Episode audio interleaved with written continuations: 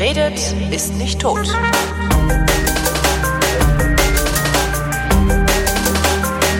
Willkommen zu einer neuen Ausgabe der Wissenschaft mit Florian Freistetter. Und mit Holger Klein. Wie lange haben wir jetzt nicht? Vier Wochen, sechs Wochen? Nee, zwei Monate. Zwei Monate. Anfang Oktober, Mitte Oktober ungefähr, so war das letzte Mal. Seit du auf deine große Welttournee gegangen bist. Äh, Ja, ne, die, es waren immer, es waren vier Länder. Also, Na, was immerhin. jetzt- ja. Also so viele Länder habe ich in vier, vier Wochen, acht Wochen nicht bereist. Tja, na siehst du mal. Wie läuft's? Äh, seid ihr fertig eigentlich oder gibt's die äh, Science Busters mit dir noch?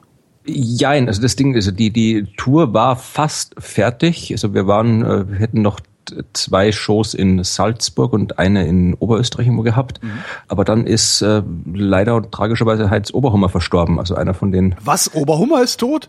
hast du das nicht mitbekommen? Nee.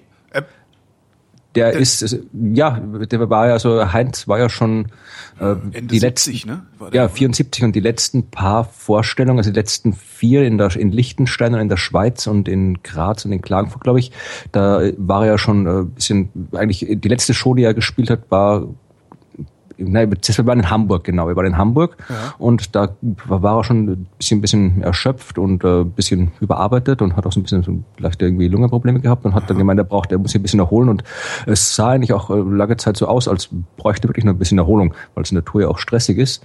Und äh, wir haben dann die Tour mit einem anderen Kollegen aus äh, Graz äh, weitergespielt. Der äh, hat auch wunderbare Sachen gemacht. Wir haben dann immer Erdsuppe gekocht und so weiter, so ein Mikrobiologe. Und dann mehr oder weniger plötzlich äh, war er auf einmal dann im Krankenhaus und ist, hat dann noch eine Lungenentzündung bekommen dazu. Und dann war es irgendwie von einem Tag auf den anderen. Zuerst hieß es noch, es geht ihm ganz gut, er muss sich noch erholen und dann hieß es, er ist leider verstorben. Also das war am krass. 24. November und jetzt haben wir dann natürlich dann die, die letzten Vorstellungen dann noch abgesagt. Also jetzt seit, seit äh, Anfang Dezember pausiert pausieren die Science Busters jetzt mal, also es wird dann keine Shows und es wird dann vermutlich im, im nächstes Jahr dann wieder, wieder entsprechend mit, mit anderen Programmen und anderer Besetzung weitergehen. Aber momentan ist halt gerade aus diesen Gründen Pause. Ja, in dem Alter eine Lungenentzündung ist äh, kein Spaß, denke ich mal. Also ich hatte ja eine mit, ich weiß gar nicht, wann waren das, acht Jahre her oder so. Äh, das war schon kein Spaß. Ich glaube, wenn, wenn ich mir vorstelle, sowas dann mit, mit Anfang oder Mitte 70, wo das Herz sowieso nicht mehr so gut mitmacht, wo alles nicht mehr so gut mitmacht. Ja. Krass, nee, habe ich echt nicht mitbekommen. Ja, das war dran, es war halt, ich weiß nicht, den, den, den äh, ich glaube, ich hab's, ich habe, glaube ich, nochmal bei Facebook das irgendwie kurz, also wir haben das auch nicht großartig irgendwie, irgendwie äh, groß kommentiert. Es gab halt irgendwie eine offizielle Mitteilung von den, Science Busters und von den der Science Busters Facebook-Seite und Homepage und das habe ich dann entsprechend geteilt. Aber es war jetzt nicht so, dass das, das, das, das äh, wir jetzt das irgendwie durch die durch die Medien getrieben hätten oder sowas. Ja, also das ist ja auch nicht das, was man dann machen will. Also natürlich gerade in Österreich war das überall in den Nachrichten, gab da noch irgendwie eine, eine Wiederho Nachrufe in allen Zeitungen, weil in Österreich sind die Science Busters und vor allem auch Heinz Oberhammer ja durchaus sehr populär. Also es Ja. gab dann äh, gestern lief auf Dreisat noch eine, eine Sondersendung, es ist eine Science Buster Show in Österreich liefen ein paar, äh, es sind extra ein paar äh, Shows wiederholt worden. Also es ist in, zumindest in Österreich war das schon wirklich so gut wie jeder Zeitung und jedem Medium war das schon eine Meldung wert. Also Ja, was ich so faszinierend finde, ist, also ich habe selbst, selbst, ich meine, ich, ne, diese, diese Sachen für die Wissenschaft, also für die Sendung hier, ich lese das halt mit dem RSS-Reader und, und habe so jede Menge Feeds irgendwie, die ich dann so, so lese. Und selbst da ist das nicht an mir vorbeigeflogen. Also ich habe Also das irgendwie überhaupt nicht mitbekommen. Das ist ja echt faszinierend. Also wie gesagt, in meinem Blog habe ich nichts geschrieben. Äh, Ich glaube, die GWOP hat was geschrieben, die hat einen Artikel drin gehabt. ja. Äh, falls du deren Blog abonniert hättest, da wäre es ja, drin ja. gestanden. Also die hatten was drüber geschrieben, das weiß ich. Und noch ein paar andere, also ich weiß nicht, ich glaube der humanistische Pressedienst oder sowas und äh, die, die, die, die, die Technische Universität, deren äh, Newsfeed hat das gehabt Mhm. drinnen. Ich überlege, also es ist, ist jetzt nicht so, es war, wenn du halt, äh, sag mal, in Österreich, wie gesagt, da war es, hat's, was wäre irgendwie halt ja, klar. da war es wirklich auch im, im der Zeit im Bild, im ORF und so weiter. Also da war es wirklich überall eine Meldung. Und ansonsten, ja, es halt, hängt halt immer davon ab, was die dann deine Algorithmen anzeigen und was nicht. Aber Ja, in der Tat. Echt faszinierend. Wird's dann nächstes Jahr mit dir weitergehen oder besetzen die komplett neu? Also der Gruber ist dann ja wahrscheinlich wieder gesund. Ja, also das, da, da, wie gesagt, die genauen Pläne werden dann auch entsprechend bekannt gegeben, aber es, ist, es wird schon weitergehen. Es mhm. wird, äh, ist zumindest der aktuelle Plan, dass es halt äh, weitergehen wird, auch äh, mit mir. Mhm. Und äh, Werner Gruber, wie gesagt, der, der ist, äh, das, was der gehabt hat, ist ja auch nicht unbedingt etwas, was man jetzt mal so einfach hinter sich lässt, ja, oder hinter sich lassen sollte. wenn man irgendwie spontan und ohne bestimmten Grund äh, einfach mal einen Herzstillstand hat, und dann irgendwie im Koma liegt, äh, ja. tagelang, äh, dann sollte man nach Möglichkeit nicht unbedingt so weitermachen, wie man vorher weitergemacht, vor allem, weil der Werner ja auch nicht unbedingt bis jetzt das, das gesündeste aller Leben geführt hat, also eher das Gegenteil davon, ja. Mhm. Also äh, wird wird Werner vermutlich auch äh, wesentlich äh, wesentlich weniger machen, also wesentlich weniger äh, äh da sich, sich engagieren und bei dem sind auch irgendwie ein bisschen, bisschen schonen. Und, und weniger äh, Auftritte, vielleicht nicht, vielleicht nicht drei in der Woche, sondern nur einen oder irgendwie sowas. Das würde ich also es, es, es gibt auch keine, keine bestimmten Pläne. Also ich werde äh, da äh, mitmachen. Und äh, mit dem, äh, dem Helmut, der Biologe aus Graz, mit dem wir bis schon, schon den Rest der Tour äh, zu Ende gemacht haben, der ist, der ist, ist auch irgendwie, ist halt nicht nur Biologe, sondern er macht also auf der Uni auch so große Programme zur Öffentlichkeitsarbeit, mitmacht mhm. Labore und so weiter. Also der ist da auch, kennt sich auch gut aus. Und der war auf der Show auch schon, schon äh, wie gesagt, das einige Mal dabei und das kam auch immer super an. Also gerade mit seiner Erdsuppe, die er da immer gekocht hat und so weiter. Erdsuppe. Ja, Suppe mit Erde. Also einer sind, sind Dinge, die er unter anderem sowohl wissenschaftlich eben als auch populärwissenschaftlich bearbeitet ist, äh, wie man Erde essen kann. Ja, also der arbeitet mit, mit, mit, dem Schweizer so Molekularkoch zusammen und die, man natürlich kannst du nicht einfach irgendwie auf die Wiese gehen und irgendwie die Erde in den Kochtopf löffeln, sondern da, da solltest du irgendwie schauen, dass du die ganzen äh, schädlichen Mikroorganismen irgendwie rauskriegst und so weiter, dass das Ganze halt nicht gesundheitsschädlich ist. Andererseits aber halt auch noch die, die speziellen Geschmäcker, die halt so in der Erde drin sind, irgendwie erhaltest und da. Na, du willst ja auch du, du willst ja nicht nur die Mikro, die schädlichen Mikroorganismen, du willst ja die guten drin behalten. Hm. Also das soll dich ja ernähren und nicht nur ein Magen. Ja, du, ja, du isst dann, ja, ne, das ist halt wie das, das ist, du, du isst jetzt nicht nur irgendwie eine Schüssel Erde, ja, also ja. das nicht, du machst halt irgendwie, im Prinzip ist das, was wir auf der Bühne gemacht haben, halt einfach so eine Gemüsesuppe gekocht und da kommt dann halt diese, diese spezielle Erde von denen rein, dass du halt so ein bisschen noch sollst dann, schmeckt halt dann wie Gemüsesuppe mit Erde. Dreckige Suppe. Ist, ja. nee, aber man, das ist halt irgendwie, die, die, mit dem Koch, die machen auch irgendwie Erdparfait und, und, und, äh, und äh, Soufflé und irgendwie Kuchen und Lebkuchen und, und weiß der Himmel, was sie noch alles da zusammen kochen. Also äh, das, das ist natürlich dann einerseits irgendwie biologisch interessant, dann eben auch natürlich Kochen interessiert die Menschen natürlich sowieso auch immer. Also das hat auch immer super funktioniert und mit dem Helmut wollen, sollen, wollen wir halt auch irgendwie mehr zusammenarbeiten. Und dann war es ja auch schon vorher so, dass, dass die Science Busters äh, sich äh, quasi ein bisschen aufgeweitet haben. Also meine erste Zusammenarbeit auf der Bühne, davor haben wir schon, schon lange, jahrelang zusammen was gearbeitet, aber auf der Bühne war ich das erste Mal schon im Mai, dieses äh, Science Busters in Friends Format mhm. hieß das. Und da hatten wir auch schon äh, jetzt im, es war Anfang November mit Gunkel, was du den kennst? Ja, zumindest den Namen, aber ich krieg ihn jetzt nicht eingeordnet. Gunkel, Günter Pahl ist auch so ein österreichischer Kabarettist. Aha. Der, der, wie hat, hat irgendwie so große Ohren, eine Brille und redet immer sehr, sehr, macht immer so, also macht nicht, er ist, aber seine Programme sind halt eher immer so, so, so diese intellektuellen Sachen mhm. da. Und äh, glaube ich noch nie gesehen, nee. Und ist es in Österreich, zumindest in Österreich ist er extrem bekannt, in Deutschland ist, weiß ich nicht, aber wie gesagt, mit dem, der, der haben wir auch schon eine Show gemeinsam gemacht. Also es war dann quasi, da waren dann das erste Mal die, die Kabarettisten in der Überzahl. Da waren dann Kunkel und Martin Puntigam und ich als einziger Wissenschaftler.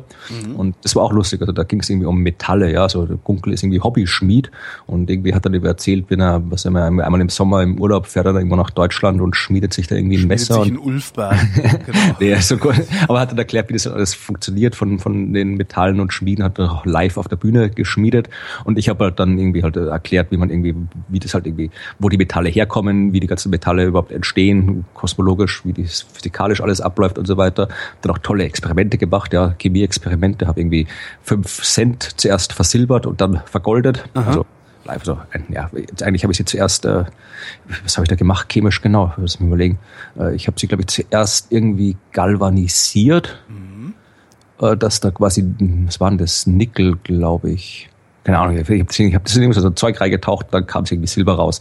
Mit irgendwie, äh, und dann habe ich das Ganze nochmal irgendwie äh, legiert und damit das dann auch dann irgendwie Messing draus wurde. Also das ist toll, du hast irgendwie so ein 5 Cent Stück, dann tauchst das in so eine Flüssigkeit, mhm. dann kommt es raus und leuchtet Silber und dann hältst das jetzt die Flamme und dann macht es irgendwie Flusch und dann kommt es raus in das Gold. Also das war ein cooles Experiment, habe auch die, die Finger verbrannt, weil ich irgendwie, mich irgendwie nicht an den äh, durchaus sinnvollen Ratschlag meines äh, chemischen Instruktors gehalten habe wenn du die Münze nachher herzeigst, dann tu sie zuvor ins kaltes Wasser, um sie abzukühlen, weil das Ding ist heiß. Mhm. Habe ich natürlich nicht gemacht und dann die. Ja, das ist das Schicksal, das ist das Schicksal der Alchemisten. Das, ja, genau. Das ist halt immer mit verbrannten Fingern rumrennen. Ja, also das Woher ist, sollen sie es auch besser wissen? genau. Also das war auch eine gute Show. Diese, diese mit Gunkels haben, wollen wir auch mehr zusammenarbeiten. Also es wird äh, auf die eine oder andere Art wird, wird da noch was passieren, aber wie jetzt genau das alles ist, natürlich ist hm. alles ist natürlich auch, abgesehen davon, dass, dass es tragisch ist, äh, dass der Heinz gestorben ist, ist es natürlich auch, äh, muss man doch sehr viel, viel umplanen, um, weil man natürlich auch jede Menge schon schon geplant war. Also ja, gerade das irgendwie das ganze Jahr, jetzt nächste Jahr war schon schon groß verplant mit, mit TV-Aufzeichnungen und irgendwie, weil auch die Science Busters das jetzt kürzlich den deutschen Kleinkunstpreis gewonnen haben.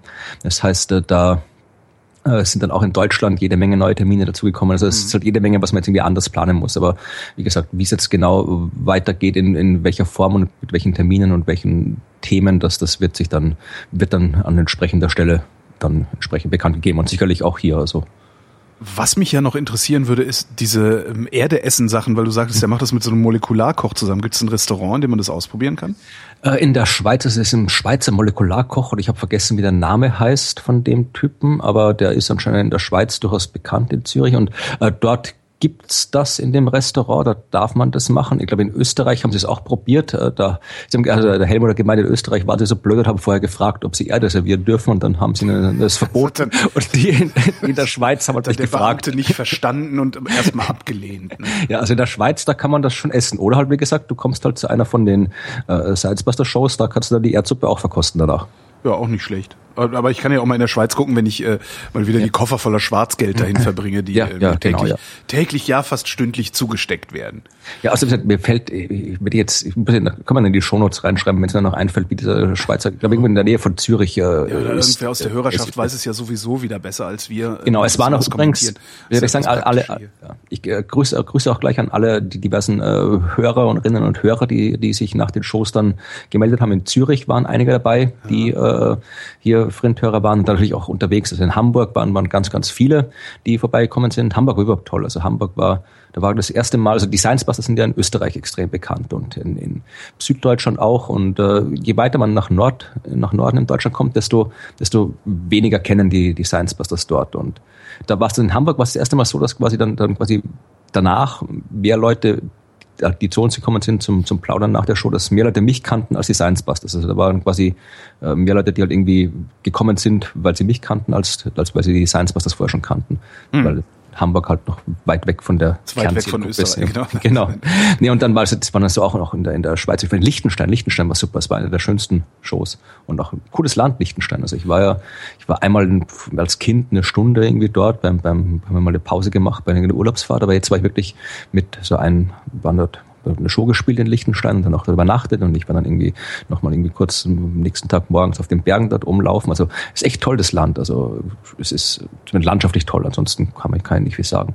Und es ist halt immer so absurd, wie klein das Land ist. Das ist halt immer, was man halt irgendwie so war wirklich war irgendwie von von äh, von wem ist das? Ich glaube, es ist von Instaburg und Co, was mal so eine äh, auch so eine Musikkabarett-Truppe aus den 70er Jahren, weil die haben eher Klamauk als Kabarett gemacht. Und von denen gab es ein Lied, das hieß äh, Fremder kommst du nach Liechtenstein, tritt nicht daneben, tritt mitten rein.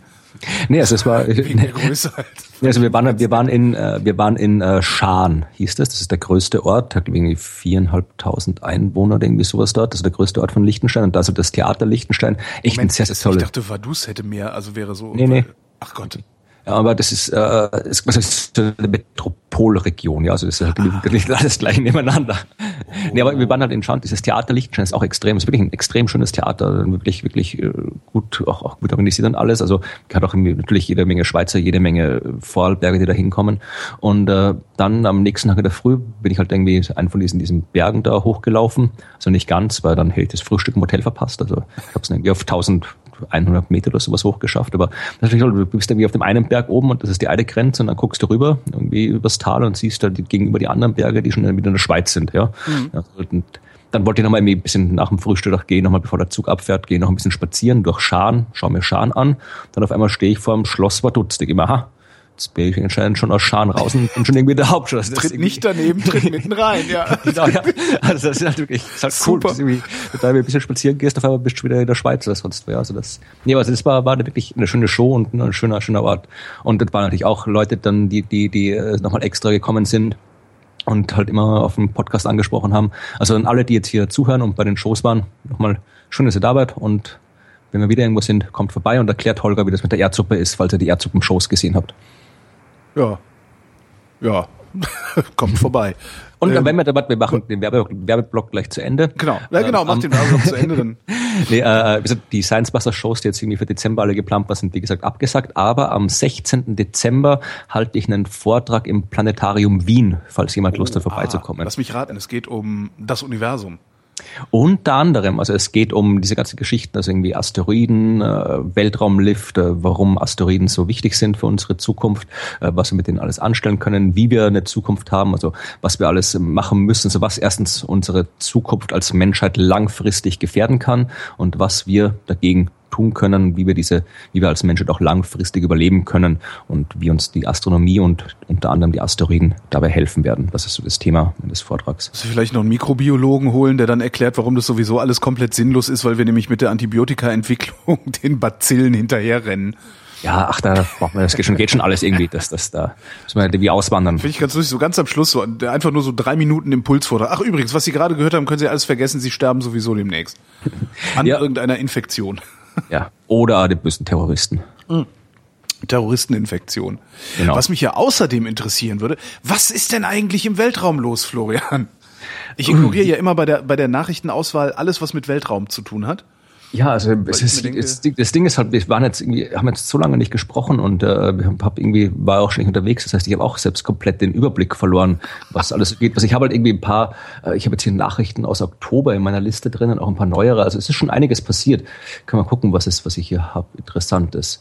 Äh, der Großteil der erdähnlichen Planeten ist noch nicht entstanden. Ähm, mhm. Weil, äh, also ja, okay. Das haben äh, amerikanische Wissenschaftler herausgefunden. Das klingt Und, jetzt irgendwie so ein, ich, klingt ein bisschen, als würden die uns verarschen wollen. Entschuldigung. ja, also die haben quasi das, der, der ein Wissenschaftler mit dem schönen Namen Peter B. Rusi, Mhm. Äh, der hat äh, quasi die, der, der arbeitet dort an dem Space Telescope Science Institute, also im Prinzip das Institut, das das, das Hubble betreibt. Und die haben halt mit Hubble äh, sich angeguckt, äh, wie das mit den Sternen aussieht. Ja, und das Ding ist also eines der, der Grundprinzipien der Astronomie ist, je weiter weg du guckst, desto weiter in die Vergangenheit schaust du. Mhm. Weil natürlich das Licht unterwegs ist. Das heißt, ja. du kannst mit, mit einer simplen Beobachtung, kannst du in der Astronomie nicht immer nur den, quasi den Status quo aufnehmen, sondern auch eine zeitliche Entwicklung aufnehmen. Ja? Also ja. wenn du einfach sehr viel anschaust, kannst du halt das quasi nach Distanz einteilen und hast dann auch eine zeitliche Entwicklung. Und die haben halt, ich habe das Paper nicht gelesen, wie gesagt, weil ich halt äh, ja kaum Zeit hatte für irgendwas. Ich bin jetzt gerade seit, äh, seit Anfang Oktober das erste Mal jetzt eine Woche am Stück zu Hause. Mhm. Und aber äh, die haben im Prinzip äh, sich angeschaut, wie das mit der Sternentstehung aussieht, mit den, mit den vor allem mit den, mit den Mengen an Gas, die noch übrig sind, aus denen Sternen entstehen können und Planeten entstehen können, logischerweise. Ah. Also, und wo, wie viel Gas noch übrig ist und haben da quasi so eine Art äh, Modellrechnung gemacht, äh, wie viel ist jetzt quasi schon entstanden und wie viel kann noch entstehen aus dem Zeug, das da ist. Heißt das, dass äh, aus allem Gas, was unterwegs ist, notwendigerweise irgendwann ein erdähnlicher Planet wird? Naja, nicht, nicht erdähnlicher Planet. Also es wird aus, aus das, die Gaswolken, die da rumschwirren noch überall in, in der Milchstraße und in den anderen Galaxien genauso, äh, die werden früher oder später schon äh, vermutlich zu Sternen werden, ja, weil natürlich das, wenn du äh, nur Zeiträume betrachtest, die, die lang genug sind, dann wird das ja alles irgendwie durchgemischt, ja, also die Milchstraße ist auch kein statisches Objekt, sondern die Sterne bewegen sich da alle durch, die Gaswolken werden dynamisch gestört und so weiter und irgendwann kollabiert die halt mal und dann entsteht da ein neuer Stern. Mhm. Das heißt, du hast da so eine die Milchstraße ist noch eine vergleichsweise junge, also junge Galaxie ist auch schon auch 13 Milliarden Jahre alt, also eh fast so alt wie das Universum, aber äh, es ist eine von den Galaxien, in der noch Sterne entstehen, weil da eben noch Gas drin ist. Es gibt auch noch äh, Galaxien halt irgendwie kleinere oder wenn die halt irgendwie verschmelzen, wo dann zum Beispiel, wenn, wenn zwei Galaxien verschmelzen, dann wird halt das ganze Gas, was da drin ist, äh, sehr, sehr stark gestört. Das heißt, wenn zwei Galaxien verschmelzen, dann hast du so eine äh, massive Erhöhung der Sternentstehungsrate dort. Mhm. Das heißt, da entstehen kurzfristig extrem viele Sterne und dann aber überhaupt keine mehr, weil halt da das ganze Gas aufgebraucht worden ist in dieser Phase. Und äh, die haben halt dann Natürlich, wenn, wenn aus einer Gaswolke Sterne entstehen, dann äh, wird nicht immer das ganze Gas in, in Sterne umgewandelt, sondern es bleibt halt auch ein bisschen was übrig, aus dem dann Planeten werden können. Mhm. Und äh, die haben halt das halt irgendwie abgeschätzt und äh, gesagt, äh, dass von, äh, von allen erdähnlichen Planeten, die äh, durch die vergangene und zukünftige Entstehung von Sternen entstehen können. Ja, also wenn, wenn von allen Sternen, die entstanden sind und die noch entstehen können, äh, sind und die dann auch entsprechende erdähnliche Planeten haben können, sind bis jetzt etwa acht Prozent entstanden. Ja, das heißt 92 Prozent aller erdähnlichen Planeten, die kommen erst noch. Das heißt, die Wahrscheinlichkeit, dass wir die ersten sind, äh, die intelligentes Leben im Universum, ja, dass wir das erste intelligente Leben im Universum sind, ist recht hoch. Es kann durchaus sein, ja. Also wie gesagt, das ist die Frage, das ist das berühmte Fermi-Paradoxon. Ja, also wenn, warum sehen wir nichts, wenn, wenn, wenn, wenn die Entstehung von Leben äh, etwas ist, was von intelligentem Leben etwas ist, was häufig passiert, warum ist es dann nicht häufig. Warum sehen wir das nicht? Naja, vielleicht äh, wäre eine, ich finde, wir sind die Ersten eine ziemlich gute Antwort. Oder wir ja, also gehören also zu den Ersten, sagen wir so. Ja, ich habe ich hab immer ein bisschen Probleme mit, mit äh, diesen ganzen Spekulationen. Also eigentlich habe ich keine Probleme damit, aber ich habe immer mit äh, das Problem ist, das Problem ist, dass es halt, äh, wir haben halt keine Ahnung, wie wahrscheinlich es ist, dass intelligentes Leben entsteht ja. irgendwo. Wir haben nicht mal eine Ahnung, äh, wie wahrscheinlich es ist, dass Leben entsteht. Wir haben halt quasi wirklich nur unsere Erde als Datenpunkt. Auf unserer Erde ist, äh, sobald, äh, sobald sobald auf unserer Erde die Bedingungen so waren, dass Leben entstehen konnte, ist Leben entstanden. Also Leben ist halt irgendwie 3,8 Milliarden Jahre alt oder sowas und das war halt der Zeitraum, wo die Erde so weit war, dass da was entstehen konnte. Also wenn wir diesen einen Datenpunkt nehmen und daraus irgendwie auf das ganze Universum schließen, was ein bisschen zweifelhaft ist, aber wenn wir es tun, dann können wir halt daraus schließen, dass Leben dann entsteht, wenn es entstehen kann und mhm. Leben häufig ist. Andererseits intelligentes Leben, ja, also von diesen 3,8 Milliarden Jahren ist die Erde so gut wie die gesamte Zeit komplett wunderbar ohne Intelligenz ausgekommen. Das stimmt. Ja, also es ist halt wirklich nur die letzten paar, äh, paar, je nachdem, wie du es definierst, tausend Jahre, paar zehntausend Jahre, äh, hat sich hier auf unserem Planeten intelligentes Leben rumgetrieben. Und da haben wir keine Ahnung warum das gerade jetzt erst am Schluss entstanden ist, warum das so lange gedauert hat. Vielleicht ist es einfach, äh, vielleicht ist es einfach extrem unwahrscheinlich, dass intelligentes Leben irgendwo entsteht. Und vielleicht sind wir, vielleicht sind wir halt die Einzigen und bleiben die Einzigen. Also das ist etwas, was die ganzen Science-Fiction-Fans äh, alle nicht hören wollen. Aber es ist halt, äh, es dafür ja, freut's, dafür freut's die Christen umso mehr. Ne? ja, na, das ist absolut. Es gibt, wir haben ja, das ist auch eine Geschichte, über die wir noch, noch sprechen können oder auch gleich jetzt sprechen können. Diese Superzivilisation, hm? die du mitbekommen hast. Nee. Diese, diese äh, haben wir denn nicht sogar in das der Science Buster Show in Berlin gehabt?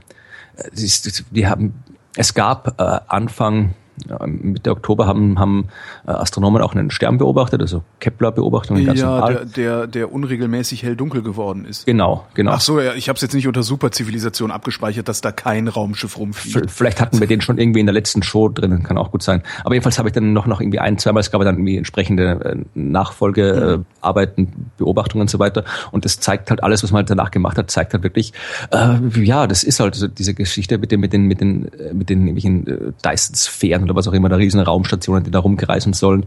Es ist halt alles äh, halt wird doch die Daten nicht gestützt. Ja. Und äh, das war wirklich nur, ich habe ich, ich, ich habe mit der die Lisa Kaltenegger ist auch eine, eine österreichische Astronomin, recht prominent, und die kannte auch den, der damals in den Medien das, diese, diese Geschichte von, es könnten auch Aliens gewesen sein, ja, auf dem das ganze, ganze Hype passiert hat. Und äh, die mit der haben wir, hatten wir kurz Kontakt und die hat gemeint, ja, es war halt wirklich so. Hat mir ein Journalist gefragt, ja, kann man ausschließen, dass das irgendwelche Aliens, äh, irgendwelche ja. Aliens-Sachen sind? Naja, na, ausschließen kann man es nicht. Ja, das Weil ist halt natürlich diese, kannst du nicht ausschließen. Die ja, unseriöseste journalistische Frage, wenn man, wenn man um jeden Preis der Welt noch eine, noch eine Meldung raushauen will, fragt man, können Sie ausschließen das? Natürlich kann man das nicht ausschließen. Man kann nichts ausschließen, außer dass man den Tod überwindet. Naja, wer weiß. Und wer weiß, das, genau, wer, selbst, wer, da, super- selbst da.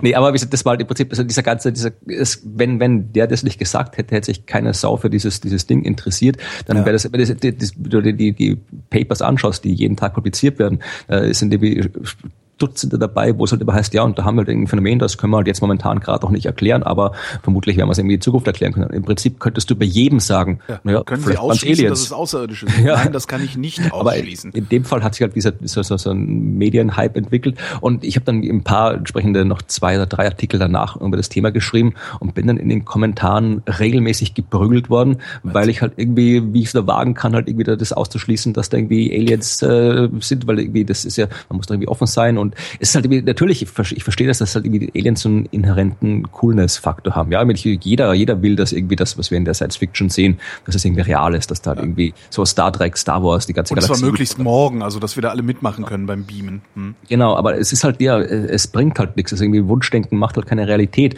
Und äh, wir dürfen es halt als Wissenschaftler musst halt einerseits musst du halt äh, offen sein und musst halt irgendwie auch auch äh, absurde Szenarien denken und zulassen können, weil sonst kannst du keinen Fortschritt machen. Andererseits musst halt aber auch irgendwie in gewissem Ausmaß konservativ sein, weil sonst äh, du jedes Mal sofort irgendwie, wenn du jedes Mal sofort irgendwie Aliens schreien würdest, dann kommst du auch zu nix, ja. Und äh, in dem Fall, wie gesagt, das ist halt, äh, wir haben halt keine, das Problem ist, Problem, gerade wenn es um intelligente Aliens geht, ist ja, dass wir durch diese ganze Science-Fiction-Literatur und Science-Fiction schon so konditioniert sind, Mhm. ja, dass wir, wir haben ein ganz klares Bild davon, was Aliens sind und wie sie funktionieren. Wie sie zu ja, sein halt, haben. Genau, also halt alle im Prinzip immer so ein bisschen wie wir. Ja. Aliens Aber nach unserem Geschmack. Aber das muss ja überhaupt nichts. Wir haben keinen blassen Schimmer, was, wie intelligentes Leben aussehen könnte noch, was die Ja. tun. Die müssen nicht, die müssen nicht so sein wie, wie wir. Die müssen nicht so denken wie wir. Die müssen vielleicht überhaupt nicht denken. Die müssen, könnten, könnten irgendwie sein, ja. Äh, Irgendwie, wie wir es uns nicht vorstellen können. Und wenn wir es uns nicht vorstellen können, können wir auch nichts darüber sagen, was die bauen wollen, was die tun wollen würden und so weiter. Also vielleicht bauen die überhaupt nichts. Vielleicht sind das nämlich keine Ahnung, welche Schwarmorganismen oder äh, weiß Ja, der, oder wir sehen es der halt nicht. was, ja. dann immer die Tomatensuppe von Ranga Yogeshwar. Ranga Yogeshwar hat mal im Interview gesagt, wissen Sie, ich kann Ihnen jetzt hier einen Topf blubbernde Tomatensuppe hinstellen, ähm, da, da mal einen Frequenzgang abnehmen und das gleich, das vergleichen wir dann mal mit, ähm, mit dem Frequenzspektrum von einer Radiosendung und Sie sagen mir einfach nur aufgrund des, der, des An, des An, der, der Ansicht dieser beiden Frequenzbänder, was davon ist intelligent und was Tomatensuppe.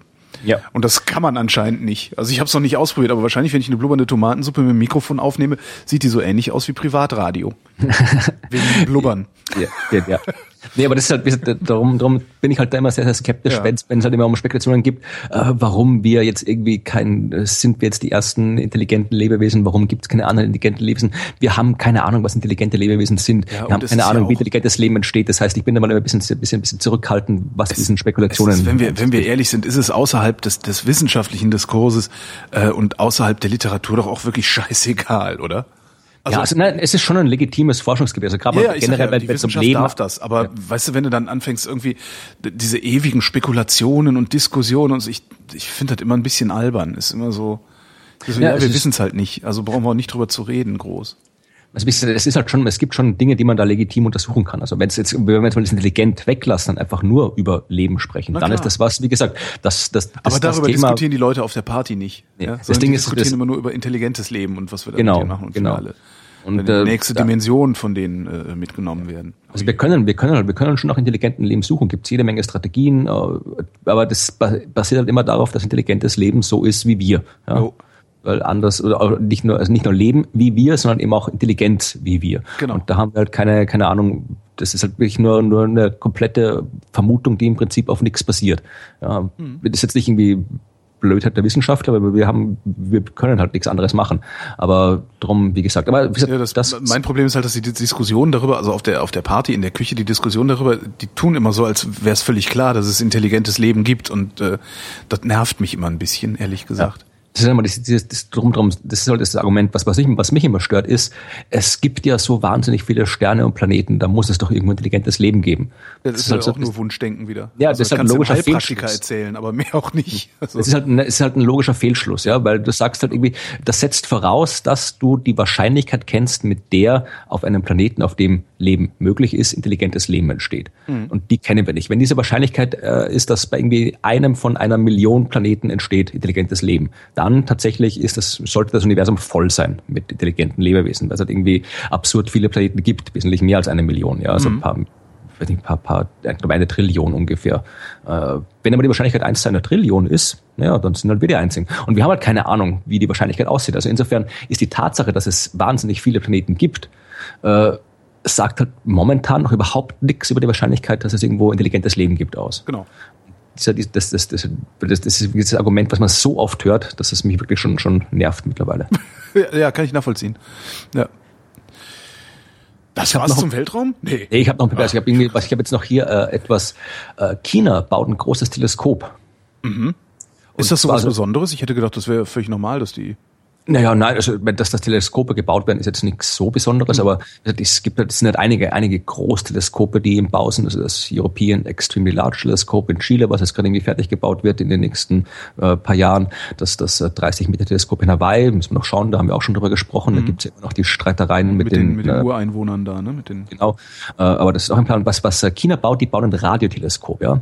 Und zwar eins, das durchaus groß ist. Ja, das hat auch einen schönen Namen, also wieder einen von diesen wie das Extremely Large Telescope und das 30 Meter Telescope, die ja nicht unbedingt originelle, aber sehr beschreibende Namen haben. Mhm. Auch das, das heißt 500 Meter Aperture Spherical Telescope oder mhm. FAST.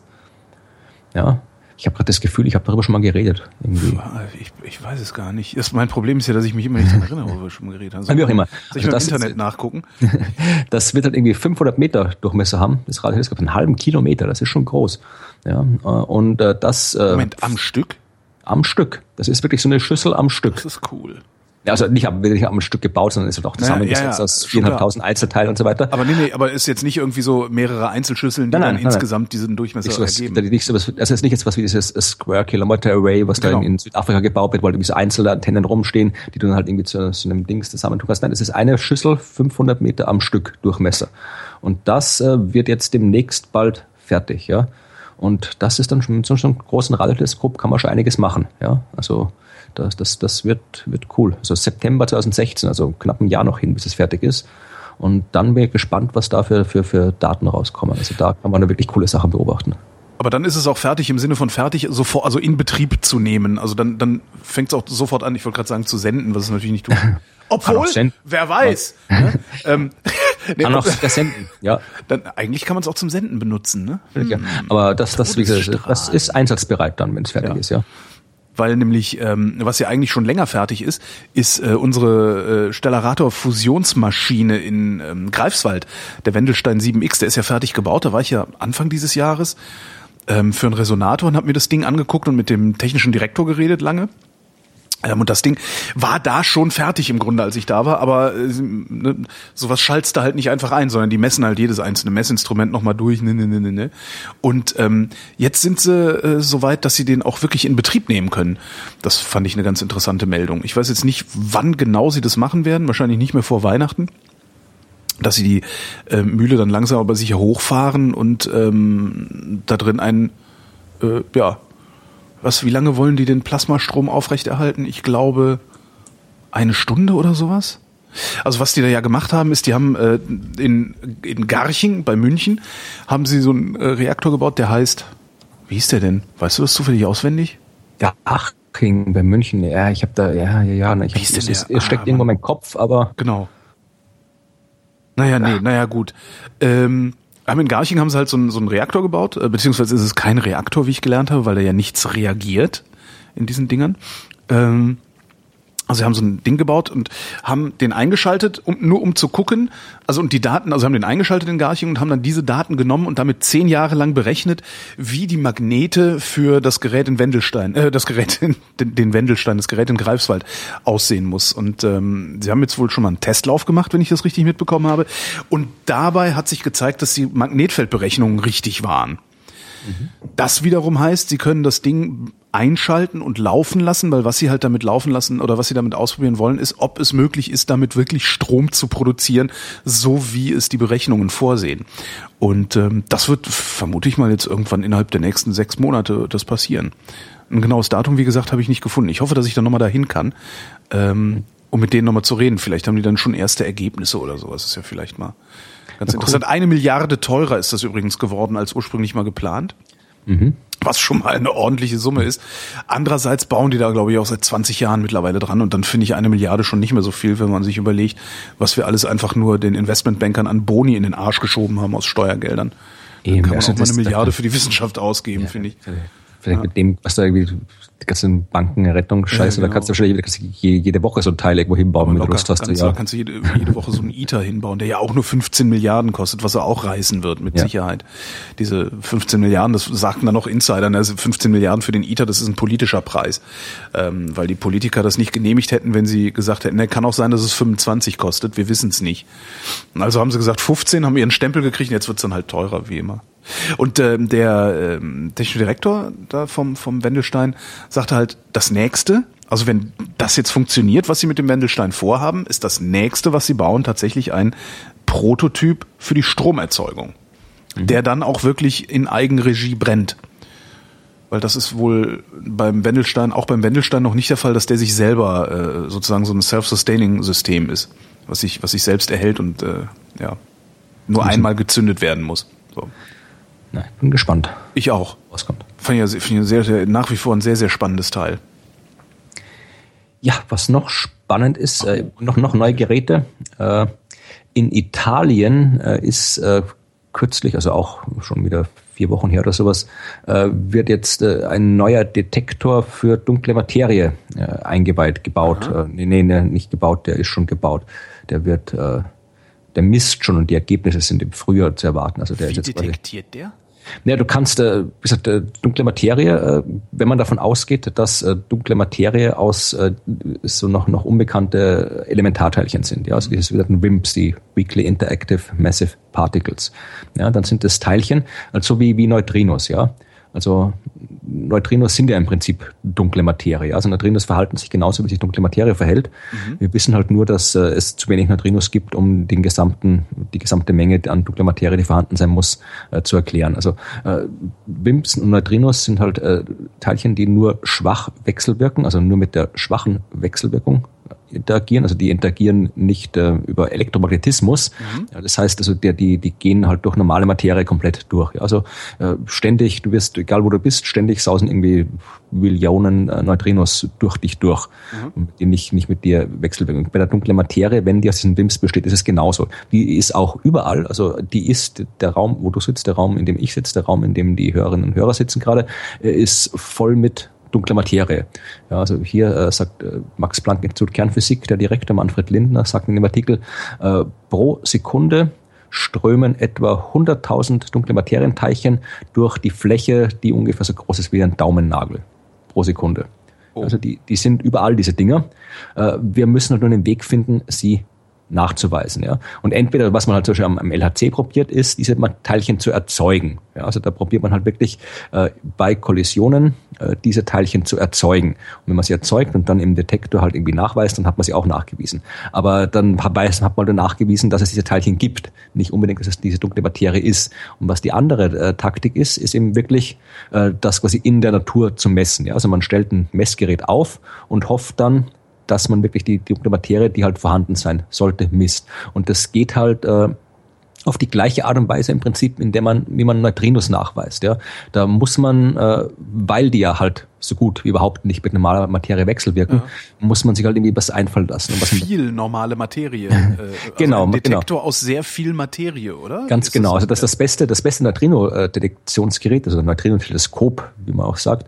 Das steht momentan in der Antarktis. Das, das heißt. Diese, ja Ice Cube, genau. Also dieser Eiswürfel ist im Prinzip ein, äh, man hat da quasi so ein, so ein Stück, äh, ein Kubikkilometer großes äh, Stück Eis genommen, da äh, jede Menge Detektionsgeräte runtergelassen, also im Prinzip einfach, äh, sim simpel gesagt, Geräte, die Licht messen können. Mhm. Weil man davon ausgeht, dass eben von diesen Milliarden, Billiarden äh, Neutrinos, die da ständig durchsausen, halt der Großteil durchgeht, aber ab und zu kommt es halt doch mal äh, so weit, dass eben ein Neutrino doch halt mal ausnahmsweise mit einem Atom normaler Materie in Wechselwirkung tritt und dann äh, entstehen diverse, also das. Äh, Aber woraus haben die, woraus haben die Italiener jetzt ihre Detektoren gebaut oder ihren ja, na, Detektor? Ja, da komme ich gleich dazu. Ach so, Entschuldigung. Also ich wollte kurz das, das Funktionsprinzip erzählen, weil das das gleiche Funktionsprinzip ist, was da auch äh, funktioniert. Okay. Und wenn, wenn beispielsweise so ein, so ein Neutrino mit einem äh, normalen Materieteilchen interagiert, dann entstehen diverse andere äh, Produkte bei diversen Teilchenreaktionen und die bewegen sich dann kurzfristig innerhalb dieser Materie schneller als das als die lokale Lichtgeschwindigkeit und dann kriegst du diese Cherenkov-Strahlung, ja, also mhm. quasi das, das, das, das, das, das optische Äquivalent zu einem Überschallknall, ja, also einen Lichtblitz quasi. Mhm. Das, was doch in, in, in Reaktor, Kernreaktoren, da dieses komische bläuliche Leuchten oder sowas, mhm. was du da halt siehst. Und äh, das kann man halt dann nachweisen. Also im Prinzip hast du da irgendwie äh, tief unterm Eis Detektoren, die gucken, ob irgendwann mal was blitzt. Und äh, das kann man halt nicht nur mit unterm Eis machen, sondern eben in dem Fall hier in Italien im Gran Sasso Labor. Äh, das ist auch 1400 Meter tief unterm Gestein, äh, um halt mal von, damit halt möglichst viel von der ganzen anderen äh, Strahlung schon weg genau. Also kosmische Strahlung, was da sonst noch alles rum ist, alles, was man nicht messen will. Weil die Neutrinos oder auch die dunkle Materie, die gehen das so überall durch. Ja, aber alles andere, was halt nicht überall durchgeht, was man an der Oberfläche hätte, das ist halt da unten nicht. Und äh, dann äh, hat man darunter 750 Kubikmeter, also auch nicht wenig, äh, Wasser. Also jetzt nicht irgendwie Leitungswasser, sondern wirklich extrem äh, hoch reines Wasser. Und äh, das äh, ist auch rundherum, ja, also auch wieder äh, der eben auch wieder vor der kosmischen Strahlung äh, schützt. Und dann innen drin ist der Detektor, der hat, äh, besteht aus, aus dreieinhalb Tonnen Xenon. Ja, also flüssiges Xenon, so ist ein Edelgas, aber in dem Fall ist es flüssig bei minus 95 Grad. Und äh, da guckst du halt dann wieder, äh, ob dann, weil das natürlich, äh, da kann ich jetzt mich nicht so genau aus mit den Details, aber äh, anscheinend äh, kriegst du halt mit Xenon hast du dann nämlich eine, wieder spezielle Wechselwirkungen mit, mit, äh, mit diesen WIMPs, die du halt dann da einzeln nachweisen kannst. Da hast du auch wieder knapp 250 Lichtsensoren drinnen in dieser, in diesem Xenon und äh, guckst dann halt wieder, ob da irgendwo was, was, was blitzt. Und das ist halt, wenn das halt klappt, also man, man muss halt irgendwie messen und wird jetzt zwei Jahre lang messen und guckst halt, ob du dann halt irgendwie ein paar, äh, paar Signale findest, mhm. die dann halt äh, zur dunklen Materie passen. Und das ist dann aber immer noch nur der Nachweis der dunklen Materie, noch nicht, das sagt noch nichts über deren Eigenschaften aus. Ne? Naja, naja, schon, schon. Also man, wenn man quasi das, wenn man jetzt das äh, an so einem Experiment nachweist, ja, dann ist das schon sehr, sehr stark. Also das, das, das gibt dann auch Nobelpreise, würde ich sagen. Okay. Das ist wirklich, das, das, dann weiß man, aha, da ist, weil dann da hier sausen äh, bisher unbekannte Elementarteilchen durch, mhm. äh, die so wie die Neutrinos schwach wechselwirken und so weiter. Also dann hat man, weiß man im Prinzip, äh, da draußen gibt's noch Materie, die genau die Eigenschaften hat, die dunkle Materie haben muss. Also mhm. eben nur, äh, nur, nur eben äh, schwach wechselwirken und so weiter. Du kannst aus den Detektionsraten, du kannst ja aus dem, was du misst und aus dem, was du eigentlich messen solltest, wenn du, wenn du quasi schon ein theoretisches Modell hast von den Teilchen, die du messen willst, kannst du ja vorhersagen, wie viele Teilchen gehen da durch, wie viele Teilchen kann unser Detektor messen, wie viel messen wir tatsächlich und daraus kannst du dann quasi wieder zurückrechnen, wie viel sind wirklich da. Also du kannst dann quasi nicht nur nachweisen, dass es die gibt, sondern du kannst auch, auch hochrechnen, wie viel Materie muss da insgesamt äh, vorhanden sein. Also wenn du so mit so einem Experiment da, das wäre dann, das wäre im Prinzip ein sauberer Nachweis der Existenz dunkler Materie. Und natürlich kannst du dann auch die Eigenschaften messen, weil du siehst ja nicht nur, dass sie da sind, du kannst irgendwie auch, auch äh, je nach Detail des, des Detektors auch die Richtung bestimmen, wo das Zeug herkommt.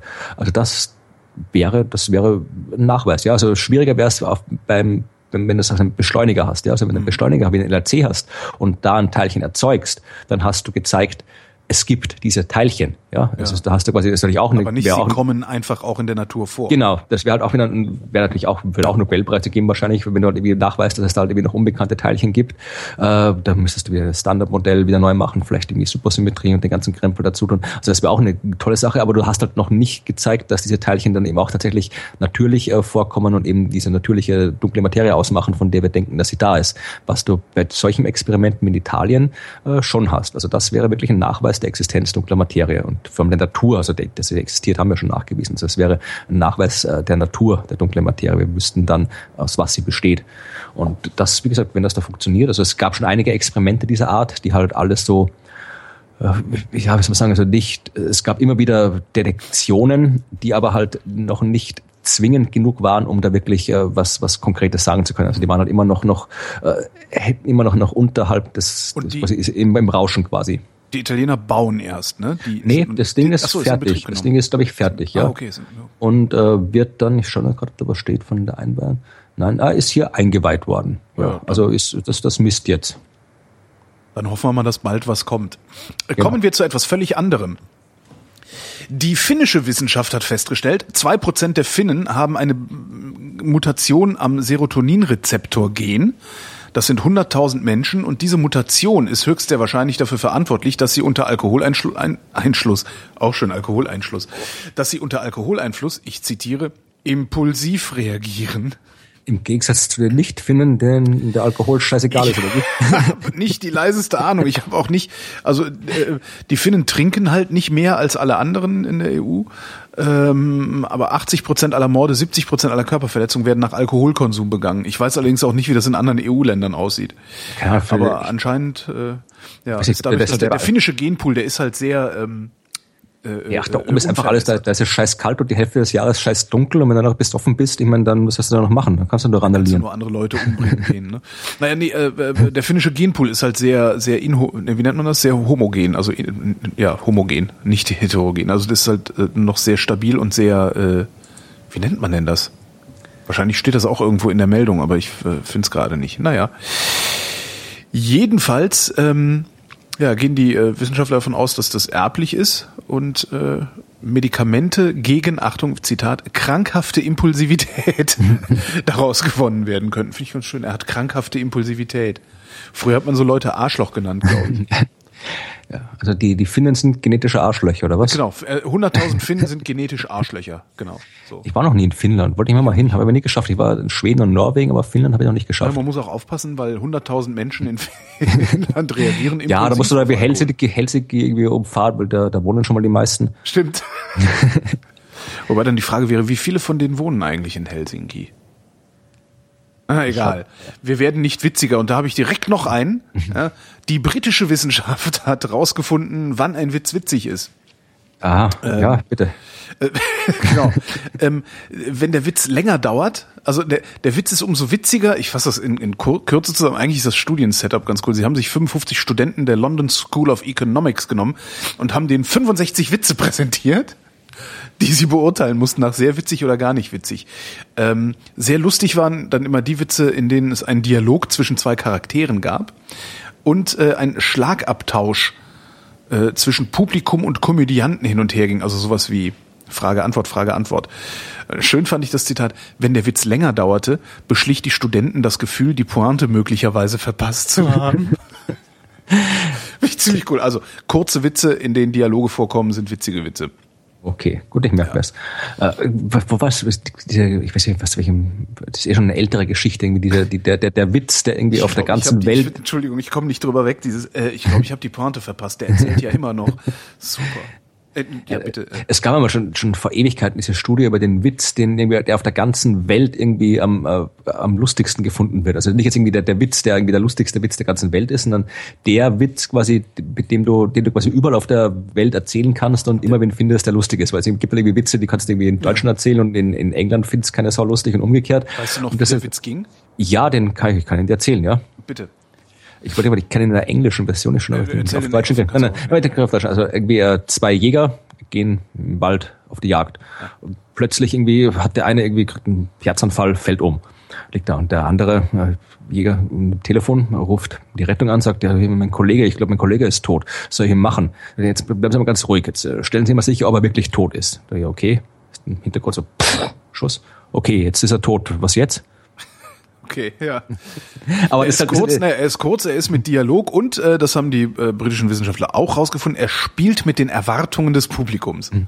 Ja, ich erwarte natürlich etwas völlig anderes. Andererseits erwarte ich natürlich genau, dass er ihn erschießt. Darum fand ich ja. den jetzt ein bisschen vorhersagbar. Vor allem, das Ding ist, ist ja auch nicht der, der lustigste Witz der Welt, sondern der quasi der, der, der, der Kompromisswitz. Ja, also mit dem kommst du über. Der, der ist halt der mit dem, äh, wenn ich jetzt quasi einen Witz, keine Ahnung, irgendwie einen Witz über über Schwule erzähle oder sowas. Ja, den kann ich vielleicht irgendwo in in, in konservativen Gegenden von den USA super erzählen, aber vielleicht nicht unbedingt in Berlin. Da kommt er schlecht an. Oder wenn ich was über einen Witz über Religion mache, ja, den kann ich vielleicht irgendwie auch nicht überall auf der Welt erzählen, weil der Großteil der Welt irgendwie angepisst ist, wenn ich einen Witz Stimmt. über Religion erzähle. Und das ist halt ein Witz. Äh, Kompromisswitz. Genau, also da, da ist halt der, der ist halt äh, ausreichend lustig und äh, regt niemanden so sehr auf, dass er nicht lustig findet. Also was für eine elende Formulierung oder ausreichend lustig. Und wie war's? Äh, wie war's abends bei den Science Bustern?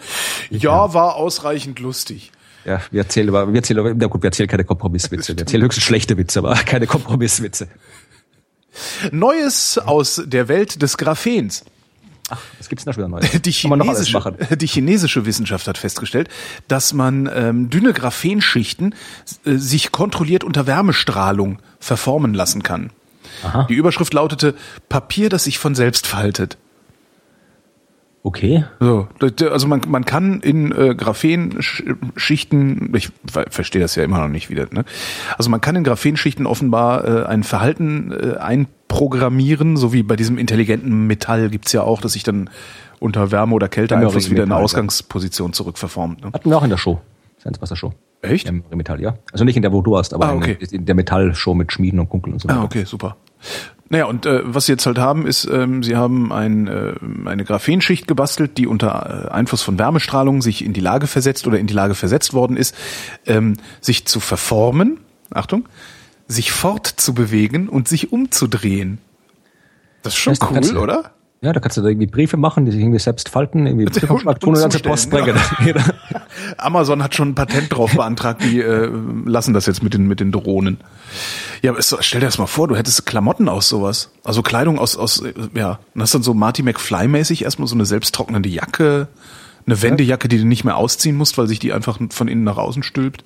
Ja, stellst dich morgens irgendwie auf aus dem Bett, sagst so, los, genau. Kleidung, anziehen. Dann genau. kommt es aus dem Schrank und zieht. Nee, nee, du hast ja schon was an. Die verformt sich dann halt einfach nur in deine Straßenkleidung. Deine Nachtkleidung verformt sich in deine Tagkleidung. Go-Go Gadgetto Schlafanzug. Ist das.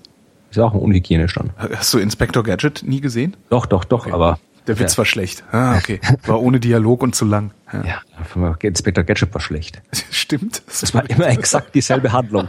Jede Folge war wirklich exakt die gleiche Handlung. Das war wirklich schlecht, ne? Nur die Idee war nett äh, mit diesem ganzen Hubschrauber im Hut und so, aber ja. Das war eine französische Serie ursprünglich. Ja, natürlich. Oder? Der Franzos hat ja keinen Humor. Ne? Nee, ja, die finden sind Arschlöcher. Also, die jetzt finden ja. alles Arschlöcher, Franzosen humorlos. Die einzigen, genau. die noch was taugen, sind die Deutschen. Genau. Und die Briten, denn die bohren die Erde an. Endlich mal einer. Ja. Äh, britische Geologen wollen jetzt äh, endlich mal äh, in, die, in den Erdmantel bohren, zumindest in die, in die Moho, die Mohorobicic-Diskontinuität. Das hast du doch jetzt aus irgendeinem Roman von Stanislav Lem. Nein, äh, ich die weiß nicht. Mohorobicic-Diskontinuität, ich bitte dich. Äh, kennst du die? Das ist nicht. Also ist die Grenze, du hast ja quasi, wenn du, wenn du so, so Erdbebenwellen durch die Erde durchschickst, dann werden, werden ja bestimmten Grenzen, wo sich was dramatisch halt irgendwas ändert am ja. Gestein, abgelenkt. Ja, da gibt es so verschiedene solche äh, Diskontinuitäten. Und eine davon, die eine der berühmtesten, ist die Mohorovic-Diskontinuität, kurz Moho, wie sie meistens genannt wird. Das ist die Grenze zwischen Erdkruste und Erdmantel. Ah. Die will man halt bei der Erdmantel halt doch äh, geologisch sehr, sehr anders. Aber warum heißt es Diskontinuität? Weil da eben die Erdbebenwellen nicht glatt durchgehen, so, sondern ja, halt irgendwie abgelenkt werden. Ja, und so weit ist man halt äh, bis jetzt noch nicht gekommen. Ja, also in dem Fall, äh, kennst du die, die, die tiefste Bohrung die man bisher äh, gemacht was war hat. Ich glaube 18 Kilometer oder sowas, ne? Nee, nee, nee, viel weniger. 12. 12 sogar 12,2 oder 12,3, 12,262 äh, war äh, 1979. Das mhm. war die sogenannte Kola-Bohrung. Nicht Cola zum Trinken, sondern K-O-L-A. Nach der Halbinsel Kola in Russland. Äh, das war eine coole Geschichte. Also das ist, war so eine Art, so eine Art äh, ähm, Weltraum äh, Space Race für Arme. Also in den damals im Kalten Krieg gab es nicht nur so die, die, den, das Rennen ins All, sondern irgendwie auch die so ein bisschen so die, die zweite Riege quasi der Wissenschaftler hat sich dann irgendwie noch gematcht in äh, Sowjetunion und Amerika, wer irgendwie tiefer bohren kann. Aha. Und äh, da gab es halt in den USA und teilweise irgendwie so Tiefbohrungsprojekte und eben auch in Russland. Und in Russland hat, man eben die bis heute immer noch tiefste Bohrung gemacht äh, auf zwölf Kilometer runter. Mhm. Das war 27. Dezember 83 ist man da runtergekommen. Und seitdem nie wieder so tief nie wieder so tief. Nee, aus da kommt übrigens auch diese Geschichte her, die du sicher kennst, dass man irgendwo russische Wissenschaftler haben in die Erde gebohrt und Mikrofone runtergelassen und dann die äh, Schreie der Seelen gehört in der Hölle und so weiter. Was? Kennst du nicht die Geschichte? Nee, das habe ich noch nie gehört. Dann nie gehört. Das ist aber das, was man schon seit Ewigkeiten durchs Internet treibt, kannst du irgendwie auch auf, bei YouTube irgendwie anhören und so weiter. Das äh, ist eine Geschichte, dass halt wirklich irgendwie russische Wissenschaftler irgendwo gebohrt haben, ganz weit runter, und dann haben sie Mikrofone runtergelassen und haben da lauter irgendwelche Schmerzen, Schreie und Klagen und weiß Gott was alles gehört, äh, was eben, weil sie eben anscheinend die Hölle angebohrt haben. Ja, ah, das ist eine, ja. Mm. Das ist eine, ich glaube, wie Hoaxilla hat auch mal eine Folge drüber gemacht und also das ist wirklich eines, so eine von diesen, diesen klassischen Urban Legends, die seit Jahrzehnten mehr oder weniger durch, durch die Welt und seit Jahren durchs Internet treibt. Und die kommt eben, äh, die kommt eben äh, von dort, ja. Also das, man hat tatsächlich hat man da Mikrofone runtergelassen, wenn man halt irgendwie seismische Aktivität äh, aufzeichnen wollte und so weiter. Und äh, irgendwann hat sich da halt dann raus irgendwie diese Stimmen aus der Tiefe, haben sie dann halt von der seismischen Aktivität dann zu den äh, Wehklagen der armen, der armen Seelen gewandt. Ja, irgendwo Aber jetzt ja man halt irgendwie noch nie weit, Genau. Also die, äh, es gibt dann noch eine zweite äh, Tiefbohrung, das äh, in Deutschland tatsächlich, äh, das tiefste Loch Deutschlands ist das quasi, gehört auch zu den tiefsten der ganzen Welt. Das ist äh, 9100 Meter tief ja. und zwar in äh, Windisch-Eschenbach. Das kontinentale Tiefbohrprogramm hieß Aha. es. KTB es war eins in den, auch in den 80er, 90er Jahren ein so, ein wissenschaftliches Großprojekt und da hat man dann in, bin ich einmal sogar fast vorbeigefahren, habe es aber nicht geschafft, mir das genauer anzuschauen. Eben in Windisch-Essenbach hat man da halt irgendwie äh, neun Kilometer tief gegraben und dann ist es halt irgendwie zu heiß geworden da unten und dann haben die, die Dinger nicht mehr funktioniert. Und das Problem ist, dass halt irgendwie, da bist du halt noch nicht mal annähernd beim Mantel in ja. neun oder zwölf Kilometer Tiefe. Wie, tief, wie, wie, wie dick ist die Kruste? Es ist genau das ist halt das, das Problem beziehungsweise die Sache, dass die unterschiedlich dick ist. Ja, also in den Kontinenten ist die Kruste irgendwie genau jetzt haben wir es auch nicht mehr so kann kann 20, 30 Kilometer tief sein. Äh, in den Ozeanen, also die ozeanische Kruste ist äh, dünner und deswegen äh, kommen jetzt auch die die na, die Briten die Briten bohren jetzt dann auch im Ozean ja, wo habe ich jetzt hier meine, meine Meldung schon wieder, die irgendwie Details. Also die, die bohren jetzt nicht auf dem Kontinent, sondern die fahren mit einem Schiff. Ja, die fahren mit einem Schiff und äh, verdammt, ich finde die Meldung nicht mehr. Die jetzt weggeklickt oder zugemacht? Ah, ne, hier ist sie.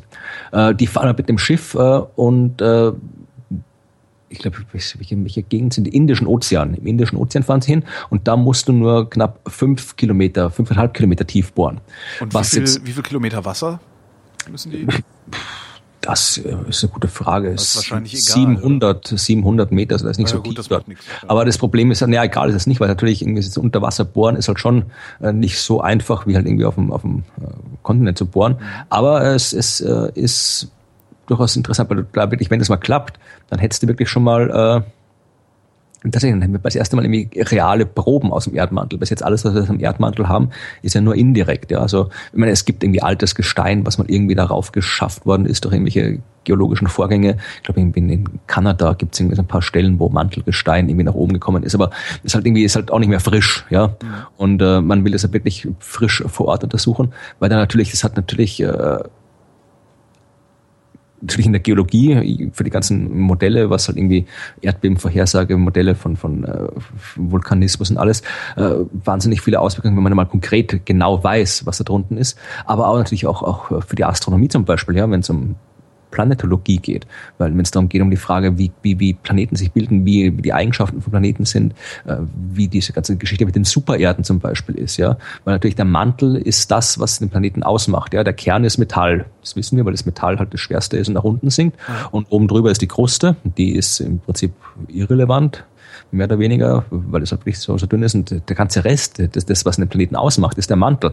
Und das ist halt das, über den wir am wenigsten wissen. Äh, da wissen wir wirklich nur was über, über halt die Dichtewellen von den, von den äh, Erdbeben, die halt da durchlaufen, aber sonst wissen wir doch nicht viel Konkretes drüber. Und da mal wirklich konkrete Proben zu haben, das wäre schon cool, wenn da was rauskommt. Also bin schon gespannt, wenn die dann äh, losfahren. Also die fahren äh, auch äh, nächstes Jahr los, glaube ich, aber das ganze Projekt ist so auf, auf, auf fünf Jahre angesetzt. Ja, also das ist auch nicht so, dass man mal hinfährt, mal kurz bohrt und dann war's ja. das. Das dauert auch länger. Und da bin ich wirklich schon, bin ich wirklich gespannt, was da jetzt endlich mal rauskommt. Zurück zur Erdoberfläche. Ähm, dieses Jahr ist ein El Nino-Jahr, beziehungsweise dieser Winter ist ein El Nino-Winter. Äh, dieses ist dieses Klimaphänomen beziehungsweise das Ozeanphänomen, das im äh, Pazifik, äh, dass der Pazifik sich an einer Stelle, jetzt weiß ich nicht mehr welche Stelle das war, die hatte auch einen Namen, den ich mal wusste, ähm, naja, jedenfalls im tropischen Pazifik heizt sich das Wasser extrem stark auf, also anormal stark, äh, bis in große Tiefen sogar. Ich weiß leider nicht mehr, wie tief das ging. Ich hatte ja kürzlich mal äh, Mujib Latif interviewt, der sagte dann auch bis in welcher Tiefe und es war irgendwie sowas wie mehrere hundert Meter hast du dann noch 24 Grad oder so. Also eine total absurde Zahl. Ähm, man mag es mir nachsehen, dass ich es nicht mehr auswendig weiß. Ähm, ja, da äh, heizt sich das Wasser anormal auf, verhindert dann irgendwelche Meeresströmungen beziehungsweise beeinflusst irgendwelche Meeresströmungen. Das führt dann dazu, dass in tropischen Regionen Dürre herrscht und in dürren Regionen große Niederschläge. So kann man das äh, mhm. kurz zusammenfassen. Ich habe noch nie so richtig rausgefunden, was es eigentlich für unsere Breiten bedeutet. Ähm, den einzigen Hinweis, den ich gekriegt habe, der war auch von Mujib Latif, der sagte, das lässt sich schwer sagen, weil wir noch die nordatlantische Oszillation dazu haben, ähm, die dann immer auch nochmal irgendwie eingreift. Jedenfalls ähm, wird dieser Winter ein El Nino-Winter, wahrscheinlich sogar ein sehr, sehr starker El Nino-Winter. Klimaforscher können nicht ausschließen, dass ähm, der Klimawandel... Aliens. Genau, das ist das geheime Alienwaffe. Das ist... Ähm, Mist, jetzt habe ich den Faden verloren. Ah, genau. Äh, können nicht ausschließen, dass der Klimawandel den El Nino treibt. Und vor allen Dingen sind sie sich nicht sicher, ob das Ding nicht demnächst ein dauerhaftes Phänomen wird, also nicht äh, an und abschwillt. Die äh, ersten Wetterextreme werden jetzt mittlerweile dem aktuellen El Nino zugeschrieben, und zwar die Waldbrände in Indonesien die hätte es ohne El Nino wahrscheinlich nicht gegeben. Die Trockenheit in Südostasien halt auch nicht, woher dann auch die Waldbrände kamen. Außerdem äh, Hurricane Patricia, der oder Patricia, der Ende Oktober äh, Mexiko erreicht hat. Und in Australien war der September der dritttrockenste September seit Beginn der Wetteraufzeichnungen. Und ähm, die Meteorologen erwarten noch mehr Trockenheit in und für Australien für die nächsten Wochen. Hm. Wollte ich nur noch mal hm. äh, dran erinnert haben. Also El Nino ist äh, jetzt da, ist real und äh, wir merken es langsam. Nur hier bei uns nicht. Obwohl, weiß ich nicht, könnte der milde Winter bisher auch ein Auswirkungen davon sein? Ich habe keine, also da müsste man wirklich jemanden fragen, der sich auskennt. Also da musst du irgendwie. Ich meine, es ist, genau, ja, aber das, das, Nee, wir behaupten die, das einfach, wir sind ja. hier die Wissenschaft. Ja, ja? ja aber die. Ja, auch die, dieser milde Winter ist auf den El Nino zurückzuführen. Oder Aliens. Oder aber, Aliens. Äh, Nein, das sind die ganzen Chemtrails von den Aliens in der Atmosphäre, weil die, die quasi unten, unten, die, das ist überhaupt die Theorie. Also die ganzen UFOs, die überall rumfliegen in der oberen Atmosphäre, ja. die verursachen über ihre Chemtrails den Klimawandel. Ja. Und um das zu vertuschen, äh, macht die Regierung unten mit den normalen Verkehrsflugzeugen Chemtrails, genau. um unsere Gedanken zu beeinflussen, dass wir es nicht merken. So sieht's aus. Und jetzt verrate ich dir, wie du es hinbekommen kannst, das noch glaubhafter zu machen. Ja. Glatte Haut. Habe ich. Also ich habe einen Bart, aber drunter ist glatte Haut. Die deutsche Wissenschaft hat nämlich festgestellt, dass je glatter die Haut eines Menschen ist, desto seriöser wird eingeschätzt, was er für einen Unsinn erzählt. Äh, wusste es spezifiziert, wo die Haut ist? Gesicht. Okay, gut, da hätte es sein können, dass du einen faltigen Arsch hast oder sowas. Nee, genau. Das, nee, aber das kriegt man auch im Gesicht. Du musst nur genug fressen, dann wirst du so aufgedunsen und dann ist deine Haut auch glatt. Ja, naja, nee, sie haben halt wieder so, ne, mit ähm, ähm, äh, äh, Probanden Fotos gezeigt von Gesichtern mit Hautunreinheiten ähm, oder halt mit mit ohne Unrein, also mit Hautunreinheiten oder ohne Unreinheiten. Und sie haben halt äh, glatte Haut grundsätzlich als seriöser, also glaubwürdiger. Okay, dann muss ich die nächsten Vorträge noch Botoxen lassen. genau, muss ich genau. Hast du zwar keine, dann hast du zwar keine, äh, äh wie nennt man das, Gesichtszüge mehr, aber du klingst seriöser. Was ich jetzt irgendwie ganz interessant nochmal fände, ist, wie geht das zusammen? Mit alten Menschen, weil denen wird ja immer gesagt, ja, die, äh, die kennen sich ja aus. Also ne, so. Äh, ja, gute Frage. Äh, junge Menschen haben unreine Haut, aber äh, ja, Moment mal, sie haben unreine. Ja, jetzt habe ich es nämlich, siehst du? Sie haben unreine Haut, also sie haben Hautunreinheiten betrachtet, nicht Falten. Ja, wollte ich gerade sagen, das, ist irgendwie, das klingt auch plausibler. Ja, ja, also, ja, ja, ja. Hautunreinheiten, ne? dann ist glatte Haut ja jetzt ja, auch. Ja, weil wer hat, irgendwie, wer hat irgendwie Hautunreinheiten? Teenager und wer, ja. wer Teenager schon für seriös? Ich meine, das tut ja kein Mensch. Die selbst. ja. Das sind nicht wenige. Ja, es sind natürlich Hautunreinheiten, wie ich dann bei aufmerksamem Überfliegen äh, der Meldung nochmal festgestellt habe. Entschuldigung. Genau. Also sieh zu, dass du keine Pickel hast, das reicht dann, um den Leuten Quatsch zu erzählen. Genau. Wollte ich gerade sagen, also du, du sagst hier äh, Pickel zur Hautunreinheit. Ja. In Österreich sagt man Wimmerl. Wimmerl? Wimmerl, genau. Aber, oh, meine Tür hat gerade geklingelt, darf ich kurz mal aufmachen? Na, bitte. Ich erwarte zwar nichts, aber ich muss kurz mal schauen. Vielleicht gibt's Geschenke. Ja, ich guck mal. Bin gleich wieder da. Jo.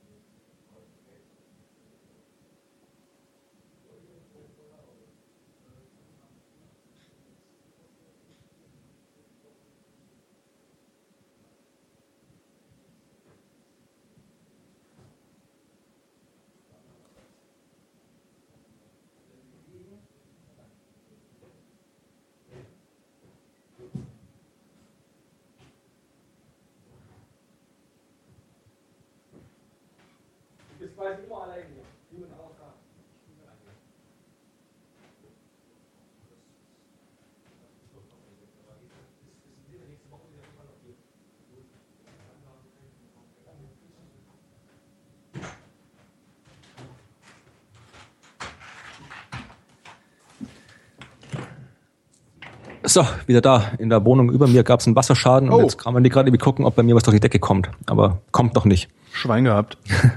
Ja, mal schauen, vielleicht kommt sie noch, aber äh, wo, wo, waren wir stehen geblieben, frage ich mich die ganze Zeit. Äh, ja, ich, ich hatte gerade von Wimmerl und Pickel erzählt. Ach so, genau. Ja, also Wimmerl. Genau, Wimmerl sagt man auf Österreichisch, aber nicht mehr lange, wie es ausschaut.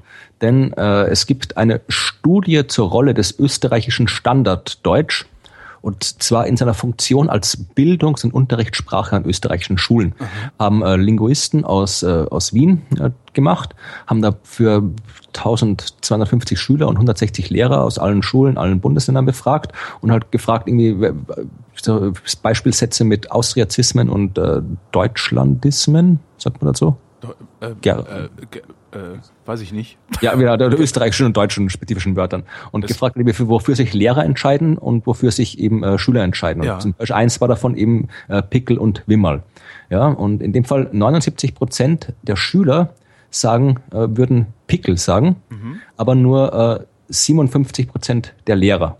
Und das gleiche ist bei, bei vielen anderen Wörtern, zum Beispiel, äh, wo haben wir hier genau, äh, Junge, ja, also Junge wäre quasi das deutsche Wort, sagen 69 Prozent der Schüler äh, und nur 35 Prozent der Lehrer. Die anderen sagen Bub. Bub? Yes, genau. Ja, das klingt ja schon nach 19. Jahrhundert. Ja, ist halt, ja, wir sind halt ein bisschen hinten in Österreich. Ja, aber generell ist es so, dass 61 Prozent der Lehrer, aber nur 46 Prozent der Schüler haben die Austrizismen, also die österreichischen Wörter mhm. bevorzugt. Mhm. Ja, und ein paar Ausnahmen gab's, äh, wo die Österreicher noch dominieren. Also zum Beispiel beim, äh, wie heißt der Monat, der jetzt kommt als nächstes? Jänner. Jänner, genau. Also das, das, das ist auch eines der einigen wenigen Fällen, wo es, was ich tatsächlich, bin ja, bin ja generell irgendwie zweisprachig, Österreich, ja. Deutsch, also wenn ich in Deutschland bin, komme ich gut klar damit, die diversen Austriazismen zu vermeiden. Aber das irgendwie Jänner ist wirklich was, was mir noch ab und zu durchrutscht, wenn ich in Deutschland bin. Also ich Jänner statt Januar sage. Das ist auch ein schönes Wort und es klingt nicht dümmlich. Ähm, Bub und Wimmerl klingt halt irgendwie so, man will ja nicht irgendwie Dialekt sprechen, weil das ist ja ein Zeichen dafür, dass man minder gebildet ist. So könnte ich mir vorstellen, dass es daher kommt einmal. Ja. Und vor allen Dingen durchs Fernsehen. Wollte ich, ja, komme ich gleich dazu. Also ja. in dem Fall beim, beim, beim äh, Jänner sind 97 Prozent der Lehrer, 89 Prozent der Schüler sagen Jänner.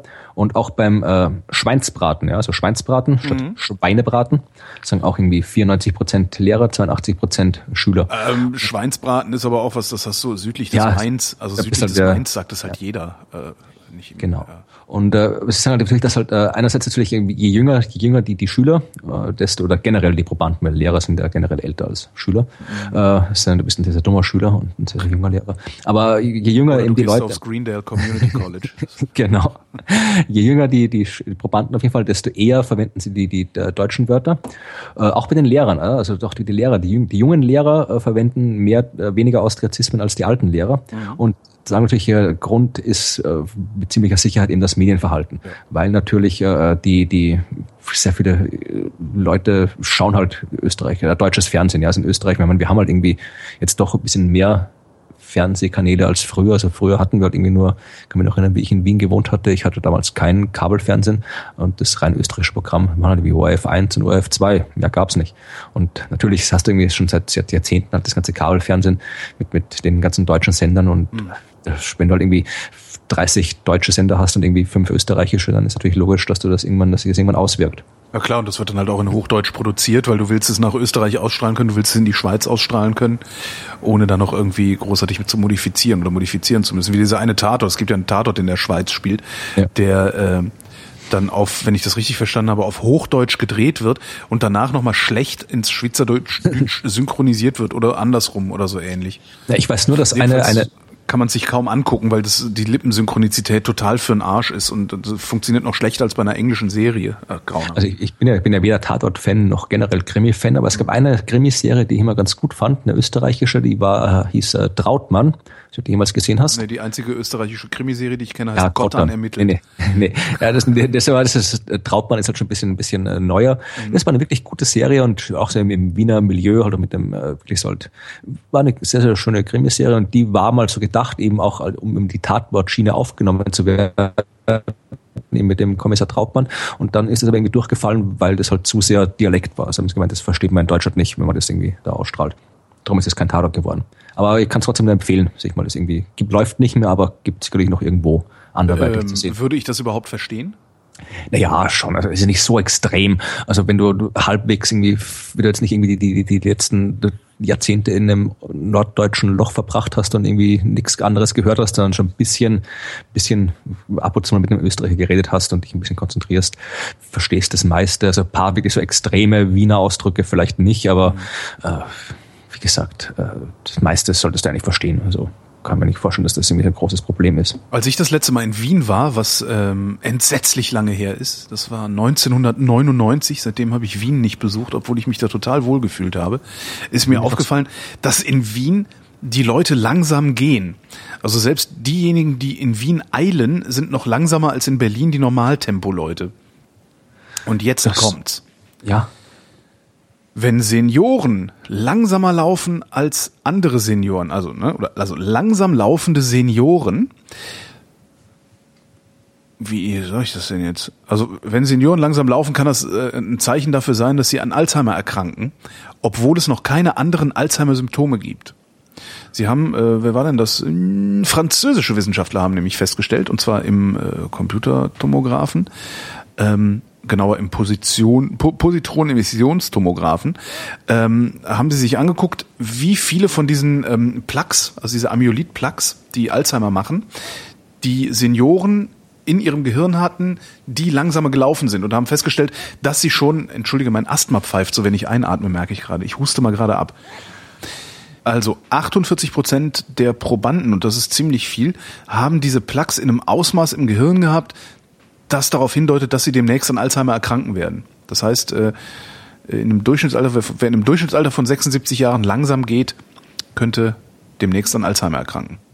Interessant, da fällt mir nichts dazu ein, außer das schöne Lied von Tokotronic. Warum gehen die Leute auf der Straße vor mir immer so langsam? Weil sie Alzheimer haben. Ja, jetzt wissen wir das auch. Aber ich finde das ganz cool. Also ich finde das ja ganz wichtig, dass man auch so Tests ähm, oder überhaupt, ich sag mal so, Hinweise oder Hinweisgeber findet, ohne die Leute sofort einer Komplettuntersuchung unterziehen zu müssen. So wie dieses Uhrenmalen bei der Demenz zum Beispiel. Jetzt hast du wie lauter, lauter äh, Wissenschaftler, so Laborkittel, die irgendwie den Zindion auf der Straße hinterher schleichen. Genau. Ganz unauffällig. Genau, ganz unauffällig mit, so, mit, mit so kleinen Radargeräten, damit das Ganze auch eine ordentliche Messung gibt. Ja, ich musste mal was Wichtiges sagen heute. Bitte. Der kreative Erwachsene Ja. ist ein Kind, das überlebt hat. Das heißt, immer dann, wenn ich denke, ich sei kreativ, äh, bin ich ein Kind, das überlebt hat. Oder Natur ist ein sich selbst regulierendes Ökosystem des Bewusstseins. Das klingt jetzt aber eher. Natur ist ein sich selbst regulierendes Ökosystem des Bewusstseins. Ja. Oder nur derjenige, der weit genug geht, kann herausfinden, wie weit man gehen kann. Oder manche Menschen ziehen sich scheiße an.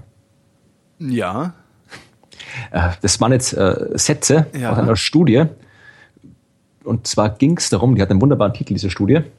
Die das, heißt, das, das, drei von drei von denen, mindestens drei von denen waren Binsen, also drei von denen waren Binsenweisheiten und eine war Quatsch. die Studie heißt On the Reception and Detection of Pseudo-Profound Bullshit. Ja, genau. Also es ging halt im Prinzip um eine Studie, und zwar von äh, Leuten aus, aus, wo kommen die her? gut abgeschnitten, oder? Aus Kanada waren es also kanadische, äh, was auch immer, Psychologen. Ähm, die haben äh, eine Arbeit gemacht, die wollten halt rausfinden, äh, ist, kennst du diese typischen Facebook-Zitate äh, und so weiter, alles irgendwie, und die haben halt geschaut, äh, wie das ausschaut. Also, wie, wie ist das mit diesem pseudo-profunden Bullshit? Äh, die haben halt quasi so Sätze, also es gibt, äh, es haben das so so eine Schule gemacht mit, mit ein paar hundert Leuten, glaube ich, und äh, haben halt so ein äh, Repertoire an verschiedenen Sätzen raus sich rausgesucht. Eins haben sie, da gibt es so einen Online-Bullshit-Generator anscheinend, der hat per Zufall irgendwie so Scheiße erzeugt. Das andere war auch äh, ein, ein Generator, Deepak Chopra, wenn du den kennst. Ist auch so, so ein Pseudo-Wissenschaftler. Ja, ist halt irgendwie auch so, so ein Typ, der halt immer mit so, so Quantenbewusstsein, Ah, okay. Esoterik-Scheiße. Also irgendwie Ja, ist, äh. verkauft wahnsinnig viele Bücher. Und da gibt es halt irgendwie auch so, so einen Bot, der aus Tweets von Deepak Chopra per Zufallsgenerator halt einfach irgendwie die Wörter rausnimmt und zusammenstellt zu solchen Sätzen. Und äh, haben dann eben die genommen, das haben wir mit so ein paar so Motivationszitate, also ich glaube, dieses eine, die Natur ist ein sich selbst regulierendes Ökosystem des Bewusstseins, ist, glaube ich, irgendwie sowas äh, von, von diesem Deepak Chopra-Bot. Dieses, äh, äh, der, das äh, nur wer weit genug geht, äh, findet heraus, wie weit man gehen kann. Das ist irgendwie so, so, so, so ein Ja, das Motivationstrainer-Scheiß. Quatsch, und dann haben die ja. halt noch ein paar so Sätze gehabt, die halt einfach irgendwie, also nichtssagende Sätze, wie halt manche, manche Menschen ziehen sich schlecht an. Ja. Einfach so normale Sätze, da gab es noch irgendwie mehr, irgendwie, äh, was war dann noch, wer im Regen geht, wird nass oder irgendwie sowas. Also sind, sind die kann, kann man da verlinken, diese ganzen äh, Sätze. Super. sind wunderbare Sachen dabei und die haben halt geschaut, wie das aussieht mit äh, wer hält diese, diese, äh, diese, diese Sätze für, für tiefsinnig und äh, gibt es da Unterschiede zwischen eben den generell, weil die haben quasi, die haben neben den, den äh, per Bot generierten Sätzen von Deepak Chopra auch echte Sätze von Deepak Chopra genommen, Mhm. wollten schauen, ob es da einen Unterschied gibt, also ob es quasi, ob, ob quasi der, der, der generierte Bullshit irgendwie äh, anders wahrgenommen wird als der. Ist. Also, ja. genau. Kommt halt drauf Und, an, ob Herr Chopra Pickel hat oder nicht. Oder wie der Genau. Österreicher sagt, Wimmerl. Genau. Und das war war das interessante Schule. Also einerseits zeigen sie halt, dass es äh, also wirklich äh, es keinen großen Unterschied zwischen dem generierten und dem echten Bullshit quasi gibt. Also dass das äh, vor allem haben sie auch gezeigt, dass äh, diejenigen, die, sie haben natürlich auch noch jede Menge andere Sachen abgefragt, äh, bei denen, wo sie diese, diese, diesen Zitaten präsentiert haben, und diejenigen, die äh, am ehesten daran eine Tiefsinnigkeit in solchen Sätzen erkennen, sind auch die, die, äh, was sagen jetzt irgendwie, Ansonsten doof sind. lower in cognitive ability. Okay, hier. denkschwach. Verbal and Fluid Intelligence Numeracy. Also halt ja, und äh, sind auch mehr äh, more prone to ontological confusions. mhm. and Conspirational Agitation, also jemand, die ja glauben, die an, die an anderen Unsinn auch noch glauben, die sind eher religiös, glauben eher an paranormale Sachen Natürlich. und glauben eher an Alternativmedizin und so weiter. Also das ist halt das ist eine Sache, und die haben auch vor allem noch äh, probiert, das ist eine ziemlich lange Arbeit, die ich nicht komplett gelesen habe, äh, aber die haben auch noch so eine Art äh, Maßeinheit quasi, also eine äh, Pseudo-Profound Bullshit Sensitivity definiert, also quasi so eine Maßeinheit für Bullshit, äh, mit der du dann halt irgendwie auch anderen äh, Sachen äh, einordnen kannst. Also das ist eine ganz interessante Studie, die sie da gemacht haben. Und vor allem die Sätze sind wunderbar, wunderbar äh, schön zu lesen, die es da alle irgendwie sind. Die, the future will be an astral unveiling of inseparability. Bitte was? Die Zukunft wird eine astrale äh, Enthüllung der Unteilbarkeit werden. Mhm. Ja, oder Neugeborene brauchen konstante Aufmerksamkeit. ja. Dein Lehrer kann eine Tür öffnen, aber du musst selbst durchgehen. Oh, neulich, neulich auf dem Positive Thinking äh, Seminar. Ähm, bleiben wir dabei, ähm, bleiben wir einfach bei, bei, bei, bei Kognitionswissenschaften. Ähm, britische Wissenschaftler haben nämlich festgestellt, äh, dass ähm, Flyer, also so Werbezettel, auf die Augen aufgedruckt sind, nicht so schnell weggeworfen werden wie Werbeflyer, auf denen keine Augen aufgedruckt sind. Da habe ich, hab ich kurz was davon gelesen, ja. ja das ein, ein wachsames menschliches Augenpaar ähm, warte mal, also nee, warte, sie haben sogar noch unterschieden, genau. Es gibt noch äh, Rügen, der rügende Blick wird noch seltener weggeworfen als der äh, normale Blick. Also wenn jemand böse guckt, dann traust du dich erst recht nicht, das Ganze wegzuschmeißen. Da habe ich aber auch irgendwie irgendwie ist, eine andere Studie gesehen, da hatten sie irgendwie äh, was ist das, so ein öffentliches Klo, wo du aber Schüsseln hast, wo du Geld reinschmeißen kannst ja. oder auch nicht, je nachdem. Da hatten sie irgendwie eins, ganz normal, halt Schüssel, wo du Geld reinschmeißen kannst oder nicht, und eins genauso, nur hatten sie eben äh, Zettel mit Augen drüber gehangen. Ja, und da, wo die Augen hingen, haben die Leute wesentlich mehr Geld reingeschmissen, als da, wo keine Augen hingen. Ja. Ähm, genau, und wo, wo sie es auch gemacht haben, ist äh, in einer, und das, war, das sind die, die, die, dieselben Forscher gewesen, die es gemacht haben, haben vor ein paar Jahren das in der Universität gemacht, wo du ähm, so ein bezahl so viel, bezahl so viel wie du willst, in so eine allgemeine Kaffeekasse. Und da, wo sie streng blickende Augen hingehängt haben, sind die Einzahlungen auf das Dreifache gegenüber dem Normalwert gestiegen. Tja. Geil, oder? Also, streng blickende Augen. Äh, dahin, wo du willst, dass die Leute viel bezahlen und da, wo du willst, dass die Leute es nicht wegschmeißen. Das heißt, dann demnächst werden wir nur noch Flyer in die Hand gerückt kriegen, wo böse guckende Augen drauf sind. Dann ändere jetzt mal gefälligst das, das, das Sprint-Logo, das genau, dann da wird. genau, wir leben von Spenden. Hey, da muss man ja wohl mal, das ist, ja. Ach, das wird ganz furchtbar werden. Sie werden das halt wirklich machen. Also irgendwelche wahnsinnigen, wahnsinnigen, super schlauen Werber werden das tun. Es gab mal von der, was war denn das eigentlich? Ich weiß gar nicht mehr, was das für war das 2001, die mit so einer Zeitungsanzeige geworben haben, so gezeichnet, ein kleiner süßer Hund mit wedelndem Schwanz und eine Pistole, die ihm an den Kopf gehalten wird. Und dann irgendwie, wenn sie kein Abo abschließen, erschießen wir diesen Hund oder sowas. Das und fand ich sehr lustig. Was? Haben Sie? Das war ja nur ein gezeichneter Hund. Ja. Ja, nu, wie hätten sie den erschießen sollen? Weiß nicht, genau. Ich weiß auch gar nicht, ob es um ein Abo ging oder um irgendwas anderes, was man bestellen sollte. Ach, ich weiß also, es nicht mehr. Ich habe jetzt hier auch einen süßen Hund und wenn Bitte? er nicht flattert, dann, dann Genau, dann wird der, Schieße genau, dann werden wir diesen süßen Hund. Äh, äh, äh. Wie kommen wir jetzt? Ich gucke gerade, ob wir irgendwie eine schöne. Nee, aber finden wir nicht. Ihr. Äh, österreichische Wissenschaftler. österreichische Wissenschaftler haben was wahnsinnig, wahnsinnig krasse Überwachungstechnik sich ausgedacht. Und zwar ist denen aufgefallen, dass immer kurz bevor Graffiti-Schmierereien an Wänden sind, Leute mit Spraydosen rumlaufen. Mit Spraydosen rumlaufen und diese Spraydosen schütteln. Und in diesen Spraydosen sind Stahlkugeln drin und es klackert charakteristisch. So, und was Sie jetzt ähm, erstmal im Labor gebaut haben, ich, mir kommt das Ganze ein bisschen lächerlich vor, aber ähm, was Sie jetzt erstmal im Labor gebaut haben, ist äh, eine ähm, Überwachungssystem, das das charakteristische Klackern von Spraydosen erkennt und dann Alarm schlägt. Im Frühjahr 2016 wollen Sie das bei realen Tests dann äh, mal ausprobieren. Das heißt, du kannst jetzt alle möglichen Wände trollen, indem genau. du einfach nur vorbeigehst und nicht klackerst. einfach nur noch alle, alle Spraydosen mit und klackernd durch die Stadt laufen und überall geht der Alarm los. Das ist noch besser als gegen Autos treten. Ja. Cool, du kannst sagen, ich habe einfach nur, war, ich habe nur Deo. Ich ein bisschen genau, oh, ich hatte gerade so gemüffelt und dachte, mach mal schnell, genau. Ja, naja, jedenfalls äh, erkennen Sie das Klackern der Mischkugel. cool. Ich habe eine ganz kurze Meldung hier. Äh, das hat anscheinend irgendein äh, British Metal Journal herausgefunden. Äh, die Verschmelzung von Biergiganten ist ungesund. Äh, weil anscheinend fusionieren demnächst äh, Anhäuser Busch und äh, SAB Miller, das dürften anscheinend die zwei der größten weltweiten Bierproduzenten sein. Mhm. Und äh, die schottische Universität von Edinburgh hat herausgefunden, dass es eben nicht nur ökonomische Auswirkungen hat, sondern äh, anscheinend auch äh, sich negativ auf die globale Gesundheitssituation auswirkt. Aha. Ich habe der, der Artikel ist ei, leider ei, nicht ei. ist leider nicht öffentlich zugänglich, darum habe ich ihn nicht gelesen. Ich habe wirklich nur diese ganz kurze Meldung hier mit dem Abstract präsentieren. Ich würde gerne wissen, wie das ist. ein bisschen nach Korrelation mit Kausalität verwechselt, oder? Naja, es kommt davon, wenn du halt so, so, so, so ein quasi, Monopol hast, äh, der halt ganz anders irgendwie äh, auf die auf, auf Preise gestalten kann und so weiter, äh, ganz anders auf die auf die Märkte und, und Vertrieb, äh, ja. Bars einwirken kann. Vielleicht wird dann einfach halt irgendwie mehr gesoffen. Also das ist halt irgendwie der, also der, der, der Alkoholkonsum, besondere, insbesondere in Entwicklungsländern, dürfte künftig erheblich steigen, schreiben Nur weil sich diese beiden Großbrauereien fusionieren? Ja, wenn die vielleicht, weiß nicht, wenn die sich gegenseitig kämpfen, quasi die beiden bis jetzt immer und dann jetzt quasi zu einem zusammenschmelzen, vielleicht haben sie wirklich einfach halt dann irgendwie neue Märkte zu erschließen. Weiß ich nicht. Mhm.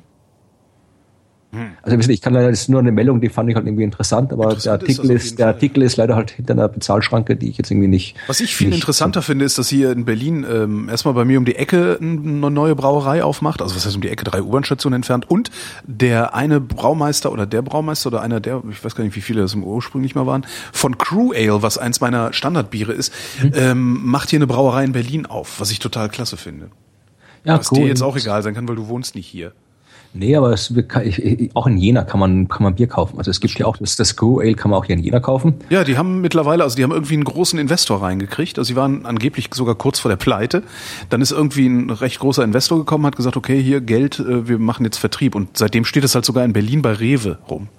Das ist cool. Was ich super wir, finde, weil es immer noch. Wir haben jetzt hier da in, in Krems, also quasi wo aus ja. Österreich, wo ich herkomme, da gibt es auch seit neuestem, seit neuestem auch schon seit einiger Zeit. Wo der grüne Feldliner herkommt, ne? Ja. Irgendwann, irgendwann spricht sich das, irgendwann spricht sich das rum in der Wachau und dann kriegst du keinen mehr. Nee, da. Für die letzte Lieferung äh, Wein musste ich sowieso wieder bezahlen, die wir in der Sendung benutzen. Bin ich auch nicht mehr gewöhnt, gewohnt. Tja, gewohnt, das ist gewöhnt. Naja.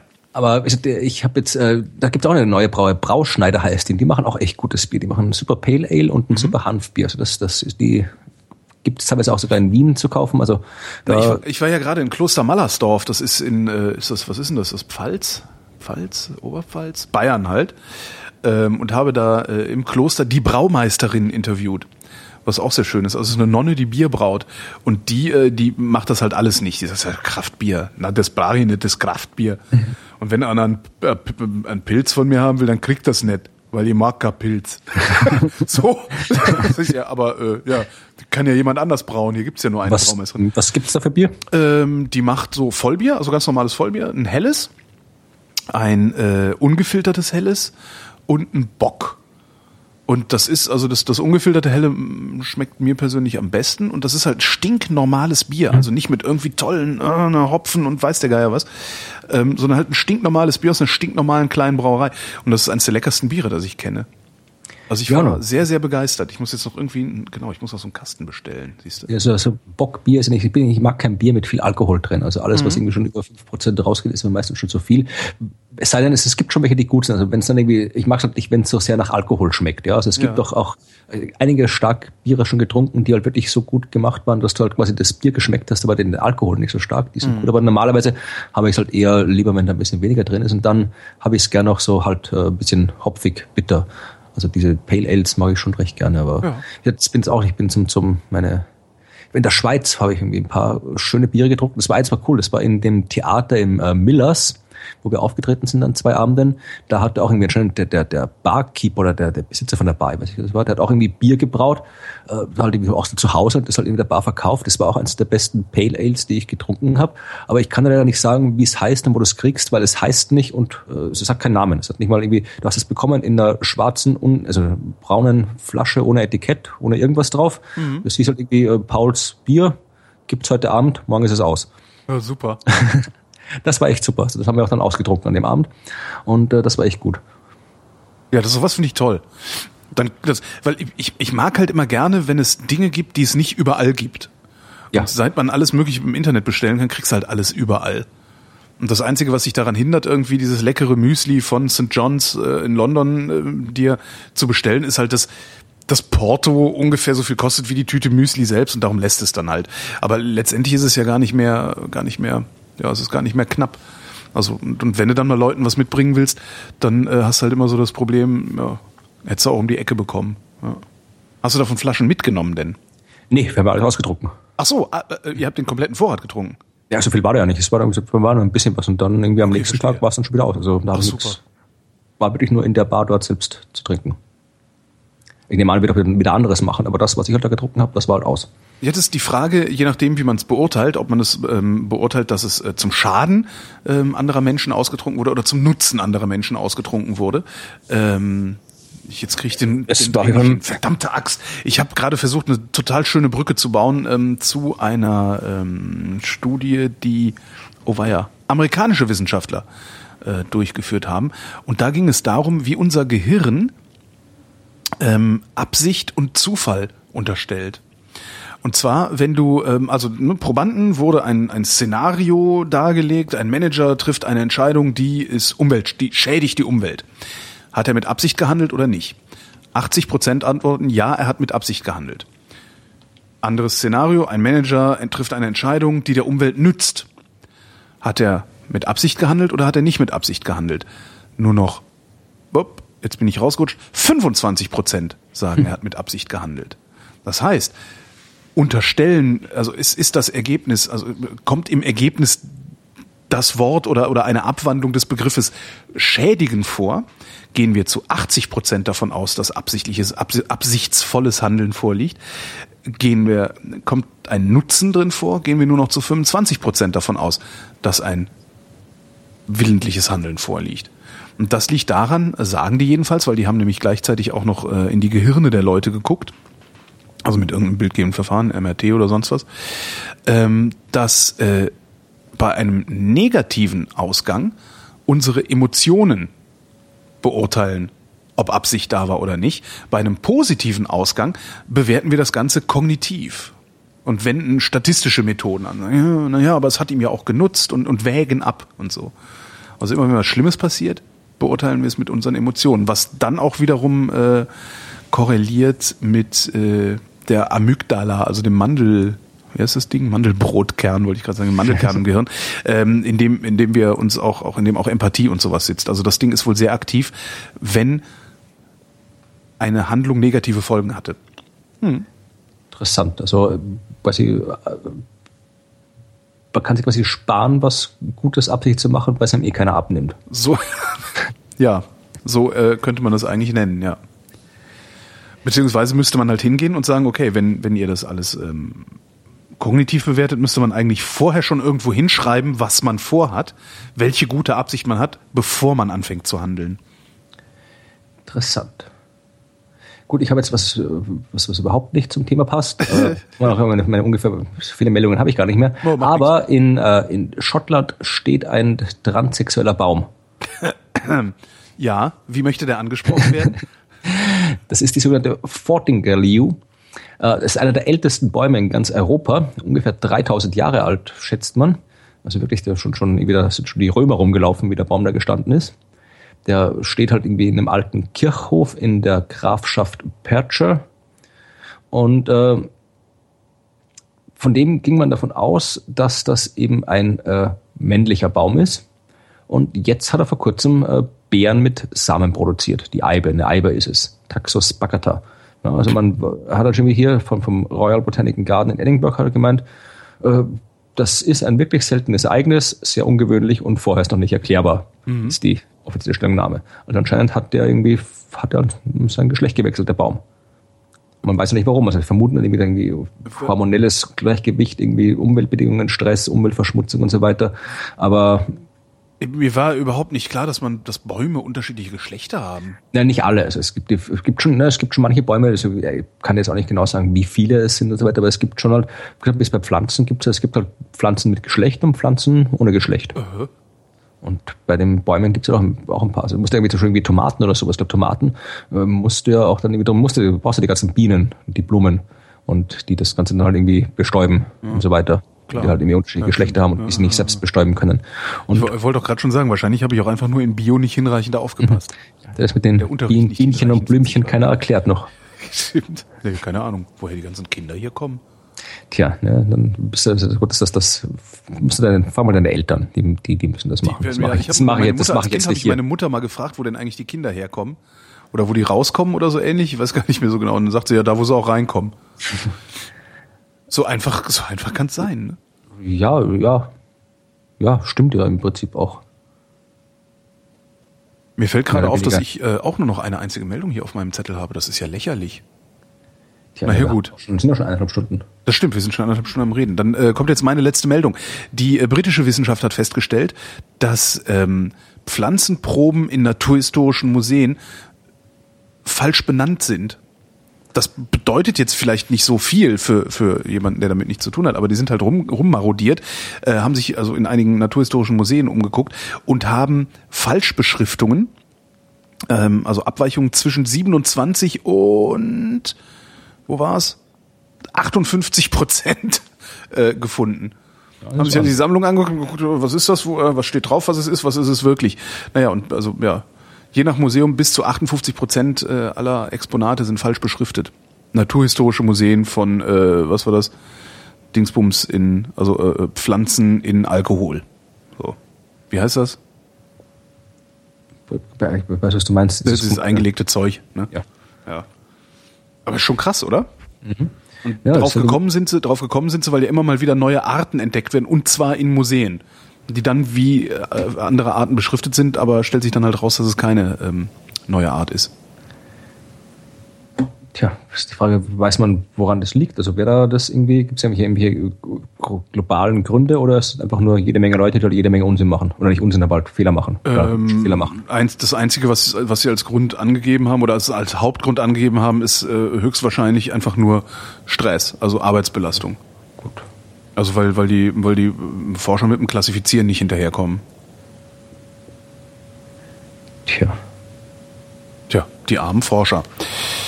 Und hier die letzte Meldung von Florian Freistetter. Oh, ich schon eine Nemeldung. Oh, Achso, du sagtest, du hättest. Nein, nein, nein, nein. Achso, hier, nee, sonst hätte ich, ich habe gerade noch eine gefunden auch. Nein, nein ich habe schon hier, hier. Äh, äh, der Koloss von Rhodos. Ja. Was? Was fängt schon gut an. Ich weiß nicht warum, aber fängt schon super an. Äh, ist eine Meldung hier, jemand will den Koloss von Rhodos äh, neu bauen. Siehst du? warum? Äh, genau, das sind hier äh, junge Architekten, ah, Ingenieure, ja. Archäologen aus Griechenland, Spanien und Großbritannien wollen äh, den Koloss von Rhodos nachbauen. 150 Meter hoch. Mhm. Kostet 240 Millionen Euro.